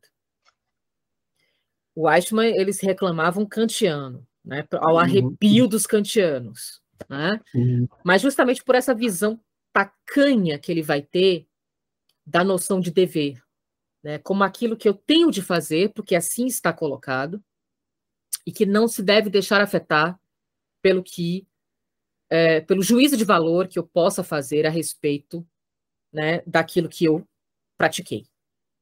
Então, eu não acredito que aquele homem, no momento em que ele constrange aquela mulher, dizendo que porque ela vai votar num candidato e não no outro, que ela vai parar de receber o alimento, eu não acredito que ali a gente está diante de uma banalidade do mal. A gente pode até falar numa banalização do mal, no sentido de que ele se torna cotidiano, né? De que ele se torna, as, as pessoas praticam mal nos atos mais comezinhos, mais comuns. Mas isso também não é a banalidade do mal. São duas coisas diferentes, né? Então, eu respeitosamente, gosto muito disso, né? Respeitosamente discordo do Reinaldo Azevedo e das pessoas que têm feito esse tipo de interpretação, porque, para mim, é, o que configura essa banalidade do mal, o que configura o Eichmann necessariamente, é a dissociação entre o indivíduo que pratica o ato e a uhum. sua capacidade de julgar o que ele está fazendo. Por mais. Eh, teve agora também essa história desse documentário que, que, saiu aí, israelense, que ninguém viu, né? Só viu um grupo seleto de privilegiados, ou quem morava, ou quem mora em Israel e teve acesso à TV israelense sabe falar hebraico. É, sobre a nova face do Eichmann. Não tem nova face do Eichmann. Né? Ou, aqueles áudios que estão que são uma parte deles vai ser exibida nesse documentário, se ele chegar ao, ao nosso acesso, né, se for distribuído realmente, é, as transcrições desses áudios estão até na internet, é, parte deles foram publicadas na revista Life, antes do julgamento do Eichmann. O Gideon Hosner, que era o, o, promotor do caso Eichmann, ele fala, inclusive, nas memórias dele, que ele tentou trazer esses áudios para o julgamento, mas que iam 20 mil dólares, que na época era um dinheiro absurdo, né, queriam 20 mil dólares e condicionar que os áudios só poderiam ser usados depois do julgamento. Então ele não, não tinha por que pagar aquele valor. Mas as transcrições já estavam disponíveis, né? Enfim, os áudios não eram secretos, enfim, uma série de coisas. Aí falar ah, um novo Eichmann que a Hannah Arendt não conhecia. Como que a Hannah Arendt não conhecia se as transcrições foram colocadas, trechos foram colocados na revista Live, em, Life, em duas edições da revista Life, em 1960, novembro e dezembro. É, os trechos do julgamento do, do, do, das transcrições foram aceitos no julgamento do Eichmann, e a Hannah Arendt teve acesso a tudo isso, né? Então fala, ah, não, ele era um antissemita, ele queria matar todo mundo. Nada disso, na minha opinião, invalida o conceito de banalidade do mal. Porque ele hum. realmente acreditava que ele não era culpado de nada do que ele estava fazendo. Hum. Porque ele tinha o quê? Ele tinha a consciência dele limpa no sentido de que ele fez tudo o que ele fez amparado por ordens, por leis, por tudo aquilo que ele ele delega para o outro. E aí eu concordo com o Renato Azevedo quando ele fala que a banalidade do mal nasce quando você delega a outro uhum. a sua capacidade de julgar. É o outro que determina se é bom ou se é ruim, e aí você obedece ao outro. É. Sem contestação. É, eu, eu acho que essa recontextualização é muito complicada, porque você fala do, do do dever, né? E a cultura brasileira geralmente não tem esse horizonte do dever, né? Sim. Quando você pega os nossos generais, mesmo quando eles falam de dever, eles falam de algo muito pessoal, né? Uh, não tem essa...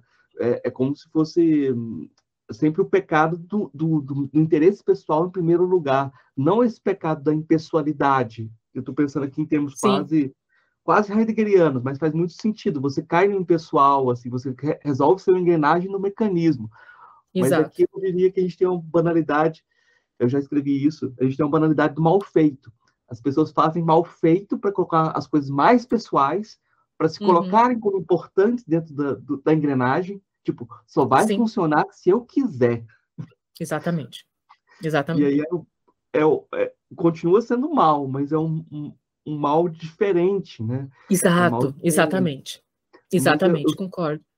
Mas eu fico pensando assim que um, um, trabalho que eu acho muito potente sobre que usa a Hannah Arendt é o trabalho do professor Edson Teles, né?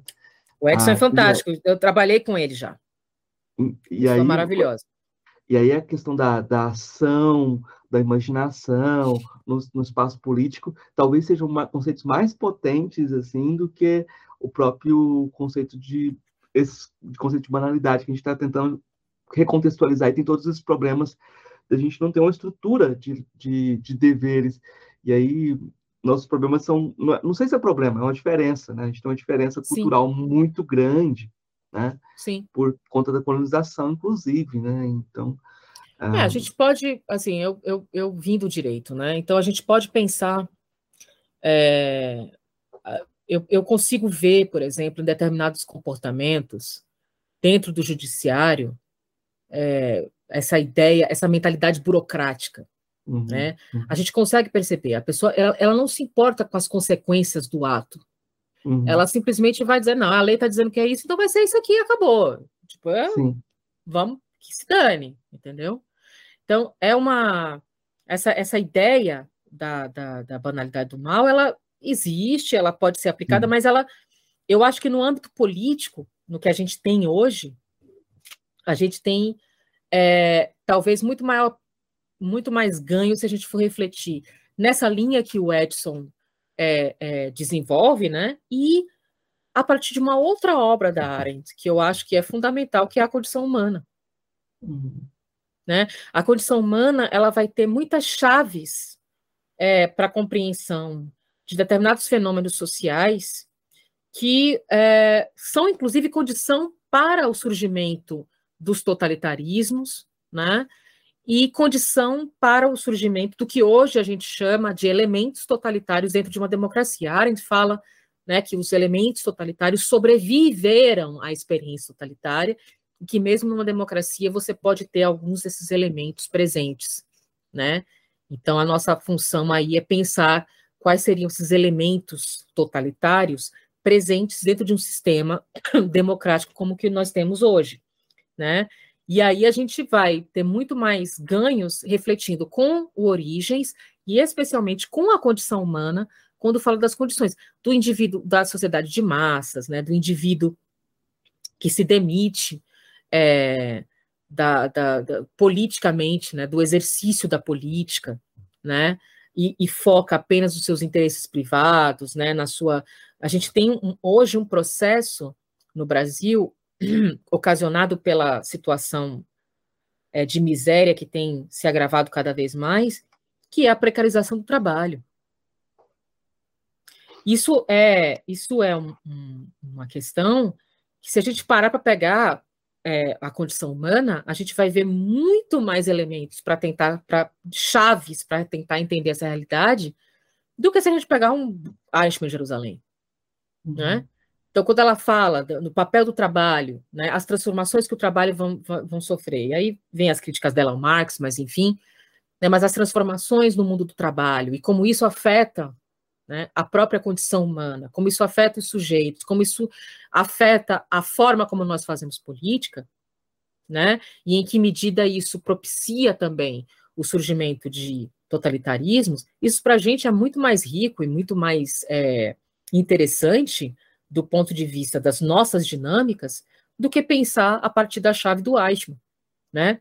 Eu, eu, eu, eu, eu falo, assim, ainda que o Reinaldo tenha feito uma, uma, uma, uma reflexão muito boa sobre essa ideia da banalidade do mal, como você delegar ao outro a capacidade, a, o, o, pensamento, né, o, o, exercício do pensar e do julgar, é, eu não consigo ver naquele sujeito ele sendo banal, ele, eu consigo ver ali mais um Himmler do que um Eichmann.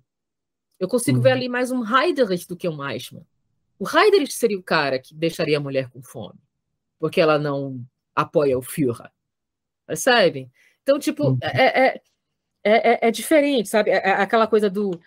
É, o, o, o Himmler, inclusive, estava fazendo um negócio para negócio mesmo, de libertar X judeus para conseguir tal benefício, sabe?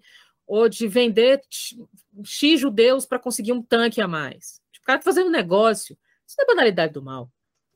Né? Ele está ali tentando tirar uhum. proveito. Ó, essa, essa guerra está acabando, deixa eu tirar aqui um proveito disso aqui para ver como é que eu vou é, me sair né, dessa história da melhor forma possível. Então, a gente tem é, a gente talvez tenha que, que, que realmente estudar mais a Arendt é, fora daqueles dos conceitos que são mais clichês, né, que tão, tem um risco de se transformar num clichê com banalidade do mal, e pensar mesmo as reflexões que ela faz, né, desses elementos totalitários, né, das, das, das funções da vida ativa, né, dentro da condição humana, dos, do, do, do pensamento como é, eu, você falou de ferramenta, né? A gente não gosta muito de usar essa, essa palavra ferramenta, de instrumentalizar as coisas, mas do pensamento, é não como uma ferramenta, mas como uma atividade que, é,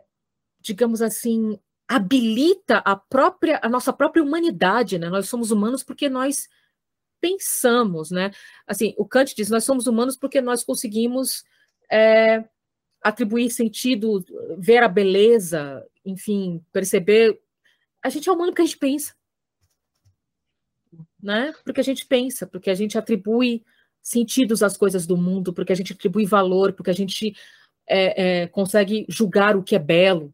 Isso é que nos faz humanos. Então, eu acho que refletir sobre esses aspectos né, que a Hannah Arendt traz em suas, em suas obras é, pode ser de bom, bom uso para a gente, né, na compreensão as, as três perguntas que eu faço para todos os convidados são singelas. A primeira delas é: o que é filosofia? o que é filosofia? Nossa, essa é difícil, hein? O que é filosofia? Bom, eu vou falar o que é filosofia para mim, né? Eu não sou filósofa, não estudei filosofia, né? Me dedico a estudo de temas filosóficos. Enfim, a minha tese é de, de ciência política, mas, né, com uma forte um forte aparato de filosofia. É, para mim, filosofia é para mim, filosofia é uma, uma forma de você viver buscando dialogar com as companhias que você escolhe ao longo desse caminho da vida. Ou seja, você tem é, inúmeras possibilidades de pensamento, de reflexão, grandes, grandiosas, que são tradicionalmente vistas como filosofia, mas para mim, necessariamente, filosofia passou sempre por uma, uma forma de existir perante o mundo é, em diálogo com determinadas companhias, sejam essas companhias contemporâneas ou não. Então, eu me coloco no mundo a partir da compreensão que eu faço dele, desses diálogos que eu tenho com esses autores, com esses livros, com essas pessoas, com esses sujeitos que trazem para mim é, a não diria o prazer de pensar, mas a vontade de pensar, né? Filosofia antes de tudo vontade, né? É, muita gente fala, ah, amor ao pensamento, amor ao saber, mas a gente tem que ter vontade, né? Amor nasce da vontade, né? De você querer algo, né? Eu sempre falo, para que você quer ter um filho? Para amar. Não tem nenhum sentido, não tem função nenhuma, não tem objetivo nenhum. É só porque você quer amar uma coisa. A filosofia também é serve para alguma coisa? Não, não serve para nada. Né? A filosofia é uma, um, uma vontade de amar, de conhecer o belo, de conhecer o justo, de pensar sobre determinadas questões e estabelecer diálogos e conversas e enfim, estar em companhia, né, de outros ao longo da sua vida, né, não passar a vida como se estivesse em coma, digamos assim, né? Eu acho que o Kant na sua mesa influenciou sua resposta. Influenciou.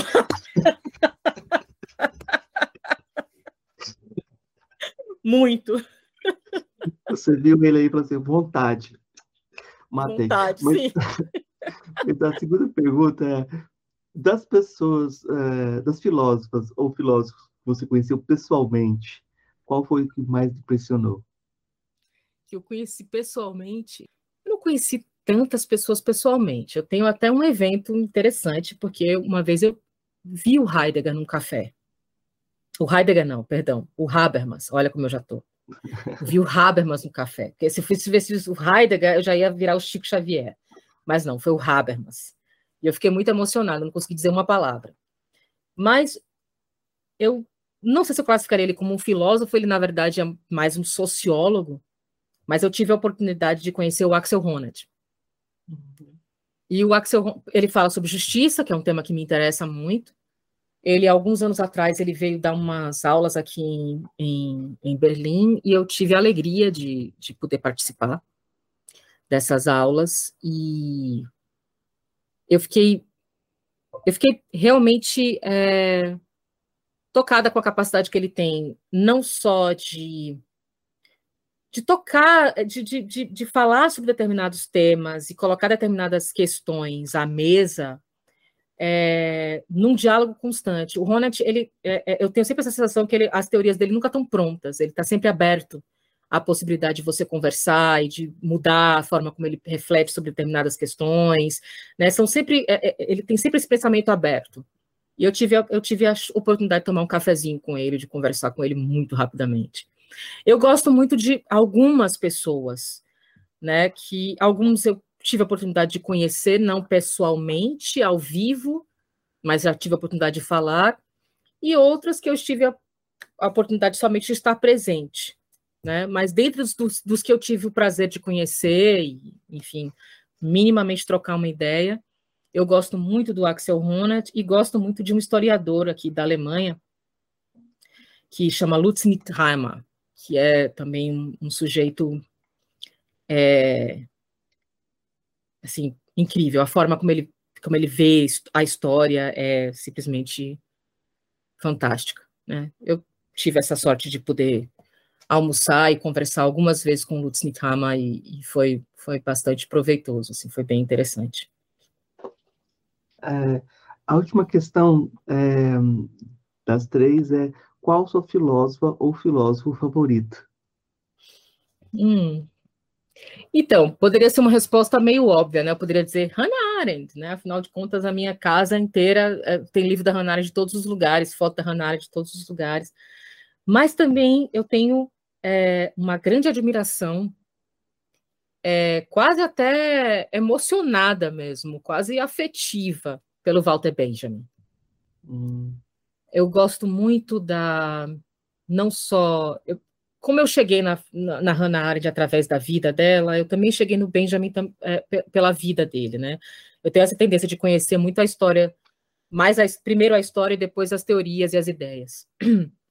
E eu eu gosto muito da, da história do Benjamin. É uma história bonita, porém triste, mas é bonita.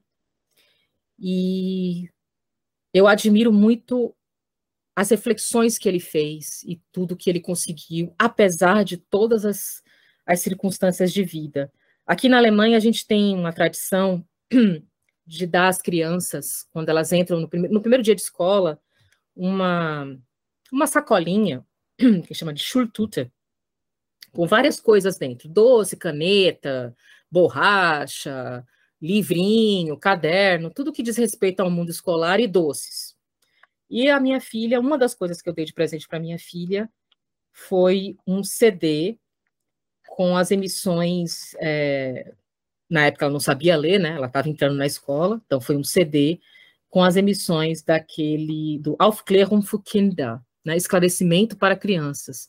Foi uma série que o Walter Benjamin fez de rádio é, para crianças, né? Então, assim, a, a, minha filha tem livrinhos sobre a Hannah Arendt, conhece a Hannah Arendt e tudo, mas quando, assim, quando eu tive a oportunidade de dizer assim, agora você vai entrar no mundo da escola e vai começar a aprender coisas, de alguma sorte eu queria que ela tivesse na companhia do Benjamin nesse momento. Então, é, fica aí a divisão. Acho que a Hannah Arendt me perdoaria, vai, se eu dissesse nesse momento que, assim, o Walter Benjamin seria, talvez, um dos filósofos que eu mais admiro, que, enfim, que tem um, um, um legado teórico com o qual eu, eu, eu consigo me relacionar de uma forma muito tranquila e, enfim, e cuja história me, me toca pessoalmente né? Eu, eu tenho algumas identidades, assim, eu, eu, me identifico em algumas coisas da história de vida dele. Então, acho que a Arendt me perdoaria, porque ela adorava o. chamava ele de Benji, inclusive, né? Acho que ela me perdoaria de colocar ela nesse momento, né? Sou muito volúvel também. Se você me perguntasse semana que vem, talvez eu dissesse o Kant, mas hoje é o Walter Benjamin. É, tá ótimo. Eu vou pedir indicações para os nossos ouvintes. O que você indicaria de leitura, música, filme? O que você quiser indicar, que você tiver ah, a fim de, de, de, de, indicar como algo interessante para as pessoas irem atrás? Ah, então. É, eu gosto muito de cinema, uhum. né? Gosto muito de filmes. A gente teve aí na semana passada, né, também a, a morte do Godard e tudo. Godard que recitou a, a Hannah Arendt, né? Tem um trechinho, até publiquei na internet, o pessoal pode, pode procurar, tá no YouTube, enfim, tudo quanto é canto. É, e eu revi um filme esses dias, dois filmes, na verdade, eu até indiquei justamente porque eu tive a oportunidade de revê-los, e são dois filmes que me marcaram muito. O primeiro deles chama-se O Capitão, Der Hauptmann, é um filme alemão, de 2017, se eu não me engano, que conta a história verídica de um desertor do exército alemão, já no final da Segunda Guerra, ali, abril de 1945, quando ele está fugindo de alguns, é, enfim, de alguns soldados que estão atrás dele para matá-lo, né, justamente porque ele é um desertor, ele, por um acaso, ele topa com um carro abandonado, e dentro desse carro tem um uniforme de um capitão da SS. Aí ele se limpa todo, veste esse uniforme e chega uma pessoa e fala: Capitão, é, me apresento aqui perante o senhor para ajudá-lo no que for, ele toma aquele susto inicial, mas ele lembra que ele está todo vestido de SS e diz: opa, aqui parece que tá bom isso aqui. E aí esse sujeito, lembrando que é uma história real, ele consegue juntar um grupo em torno dele e cria um tribunal sumário, ele se apresentando como um capitão, né, um Hauptmann da SS, para julgar e matar pessoas. Ele entra em campo de concentração, sai matando todo mundo. É uma loucura, né? É, tudo que ele consegue fazer a partir do momento que ele veste aquela roupa de capitão. Né?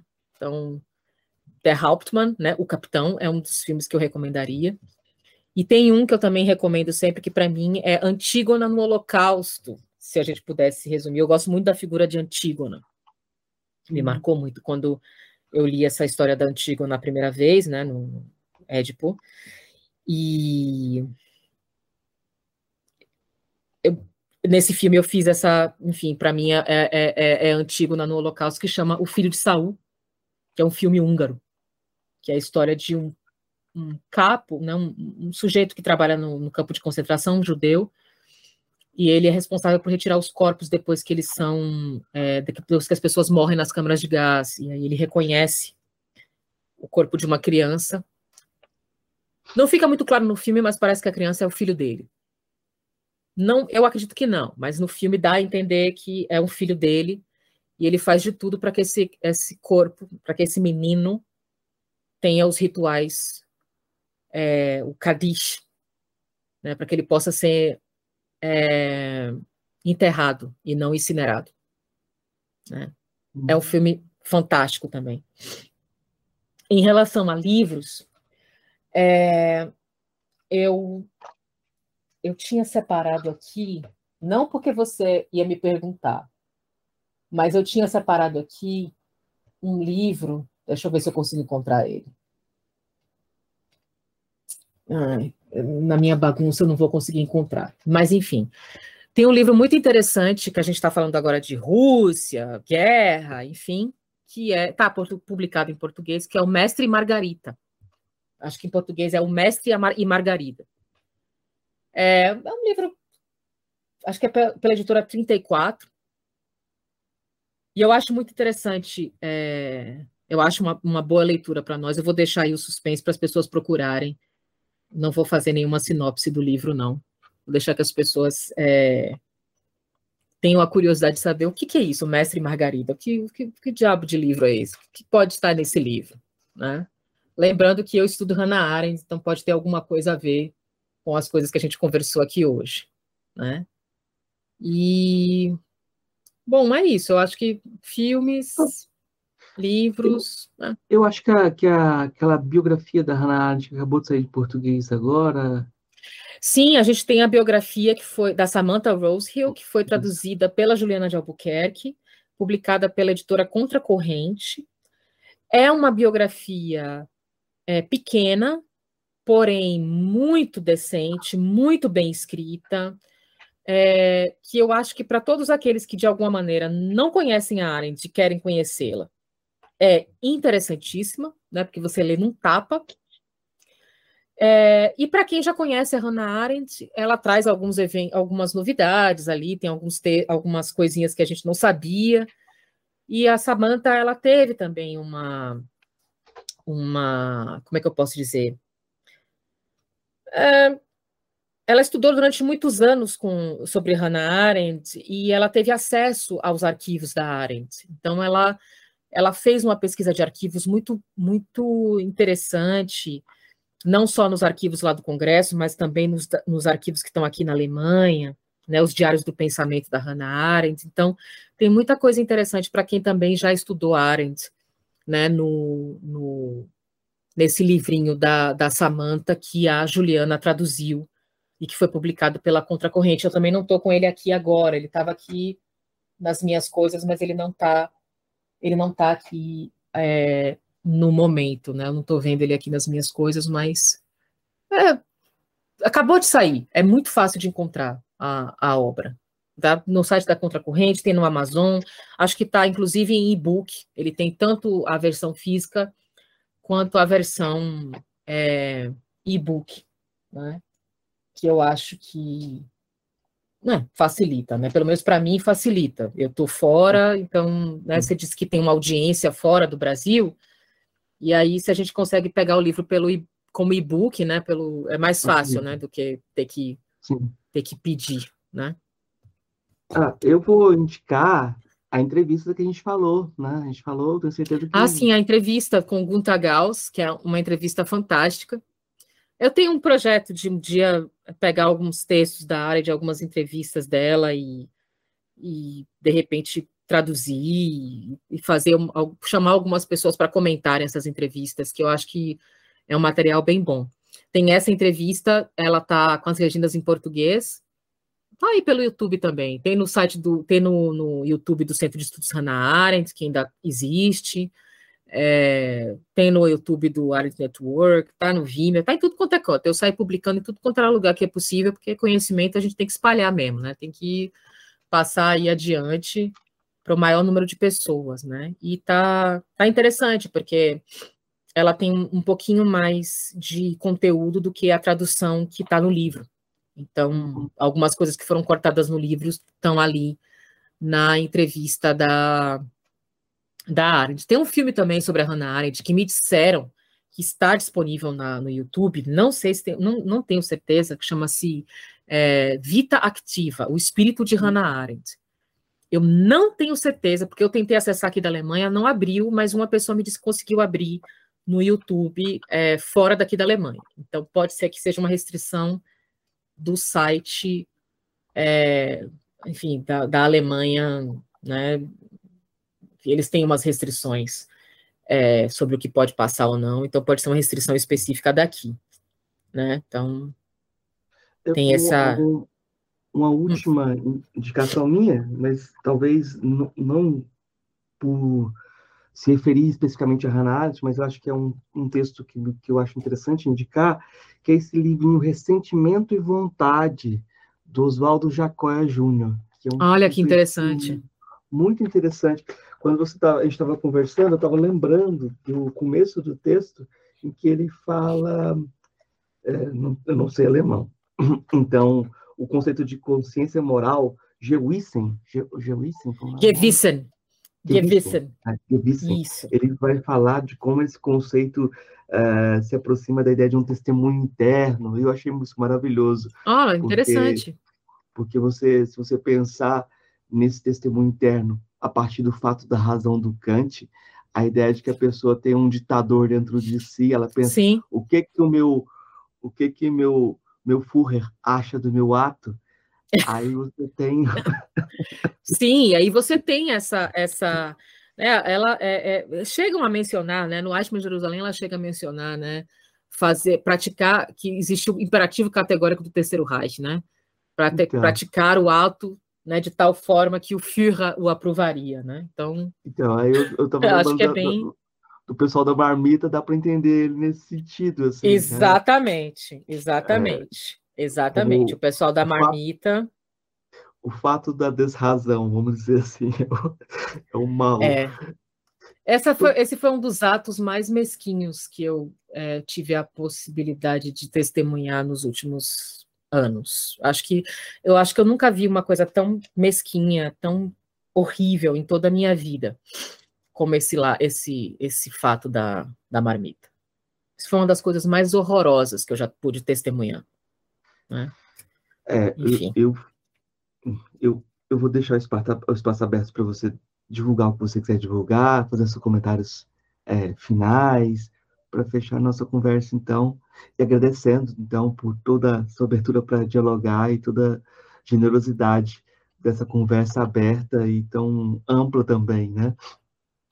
Não, eu que agradeço, Marcos, pela oportunidade de a gente conversar, né, de te conhecer, né, parabenizar aí pelo seu trabalho, né, que é muito importante, você já está fazendo isso aí há algum tempo, e, enfim, a gente faz essas coisas por, mais uma vez, filosofia, né, pelo amor ao, ao conhecimento, pelas companhias, né, por quem a gente, com quem a gente quer conversar, e né, quem a gente quer conhecer e com quem a gente quer construir é, o, o, mundo, né? Então, eu te parabenizo pela, pela iniciativa, agradeço imensamente pelo convite. Bom, eu, é, no momento, eu estou meio parada, realmente, eu estou tentando me concentrar na minha tese de doutorado, eu preciso terminar isso. Mas se alguém quiser conhecer um pouco do meu trabalho, ou quiser até entrar em contato comigo, eu estou tanto no Twitter, quanto no Instagram, quanto no Facebook, como Arendt Network, tudo junto. Arendt Network, lá eu divulgo muita coisa sobre a Hannah Arendt, né, enfim, é, se alguém quiser acompanhar, por favor, se alguém quiser minha companhia, eu estou nessas, nesses locais aí e a gente pode continuar a conversa, enfim. Mas é isso, eu estou aí nessas redes do Arendt Network, se alguém quiser conversar, se alguém quiser conhecer meu trabalho, quiser saber quem eu sou, ou acompanhar um pouquinho, né, coisas que saem sobre Hannah Arendt, ou que são, ou temas que são próximos ao que Hannah Arendt estudou e que eu também estou sempre divulgando por lá. É só me acompanhar em qualquer uma dessas redes ou em todas as redes. Ah, que ótimo, muito obrigado. Ei, gostou do nosso episódio? Apoie a gente lá no Catarse, é só 5 reais por mês, o preço de um cafezinho. Ajuda a gente a continuar divulgando a filosofia no Brasil. catarse.me barra filosofia underline pop.